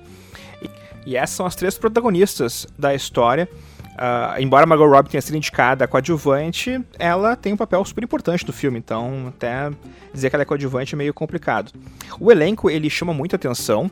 Eu gosto muito do que a Margot Robbie faz no filme, tanto que ela foi indicada, né? A Margot Robbie, ela tem uma cena, até a Suzana comentou aqui antes no nosso papo, né? Uh, tem uma cena que ela divide com o John Lithgow no escritório do, do Roger Ailes, que é impressionante, assim, a, a, como ela se mostra... Uh, como ela se mostra desconfortável na cena, como ela se mostra realmente. Uh, é, uma, é uma cena complicada, porque é uma cena realmente de abuso, mas ela consegue mostrar essa violência do olhar do homem naquela cena. Então, realmente é fantástico o que ela faz. É a cena, é a cena do filme, realmente, é essa aí. A Nicole Kidman tá competente, o Charlize também tá muito bem. Quem conhece a Megan Kelly consegue perceber como a Charlize conseguiu realmente mostrar no filme a forma dela falar, de se portar, então tem uma coisa realmente muito da Megan Kelly na atuação dela, por isso que ela foi indicada. Mas o elenco não é só essas três. John Lithgow tá muito bem, como Roger Ailes. Ele tá embaixo de muita maquiagem. É maquiagem tipo o que fizeram no Gary Oldman, no filme do Winston Churchill, né? O Despertar de uma Nação. É, é a mesma equipe, inclusive, que fez né, a maquiagem. Então, realmente é impressionante o que fazem com ele. Tem Alison Jane, que faz um papel pequeno. Tem o Malcolm McDowell, que aparece no final. Tem a Kate McKinnon. Tem a Connie Britton. E tem algumas participações que até são impressionantes, porque tem atrizes famosas que fazem uma pontinha, fazem apenas um, um, um segundos de, de filme. Temos ali, sei lá, a Darcy Carden, que faz o Good Place, que ela tem um papel. Richard Kind, ele faz o Rudy Giuliani. Tem Annie Ramsey, que fez Mad About You, que faz o personagem. A Jennifer Morrison, que fez House, também tá no filme. Tem a Alice Eve. Então tem ali alguns, alguns atores famosos que aparecem, é, aquela participação piscou-perdeu. O filme ele tem até uma, uma trama que te deixa, claro, enojado pelo que acontece né, no, naquele ambiente da Fox News. Se tu já vê Fox News, né, se tu já conhece como é que é Fox News, tu já ficaria enojado por apenas isso, mas tu vê como é que é o ambiente dentro daquele canal, então é, é terrível. Ser uma mulher naquele local. É, ser mulher, imagino eu, já seja difícil, né? Naquele local, então, é, é quase que impossível, né? É um filme que mostra muito essa realidade. Tem uma boa narrativa. O filme até não é tão longo, tem uma hora e cinquenta de duração ele te envolve e é uma história que precisa ser contada. Então acho que o Escândalo é um filme que merece a merece até o falatório que está tendo por conta disso, por ser uma história que realmente merece ser contada, é um filme bem bem realizado. O Jay Roach, ele pode talvez ser mais conhecido por ter feito Austin Powers, ou ter feito mesmo entrando numa fria, mas ele é um cara que gosta de contar histórias reais. Ele fez, por exemplo, Trumbo, Lista Negra, que é interessante. Os candidatos também ele fez, que. É, na verdade, ele foi produtor dos candidatos, né? Mas. E foi diretor também, tá? Que eu tô vendo aqui na lista dele, tem, tem aqui como diretor. Mas filmes, por exemplo, como Recontagem, que mostrava a recontagem de votos na eleição do Bush, ou Virada no Jogo também, que é um filme de TV que ele também falava sobre política. É um cara que curte também contar essas histórias e conta bem. Então acho que é um filme interessante por conta da direção também desse, desse longa. E o roteiro é de Charles Randolph, então desse filme O Escândalo que está entrando em cartaz agora na próxima quinta-feira. E era isso por hoje. Chegando ao fim aqui o nosso Manacast, que foi mais longo do que o usual, mas enfim, estamos aí também para quebrar alguns paradigmas, por que não? Siga a gente nas redes sociais, temos o Almanac 21 no Facebook, também temos no Instagram, que é o arroba Almanac 21 oficial, o Twitter é o Almanac 21. Beleza? Até a próxima semana então com mais um Almanacast. Grande abraço a todos e até!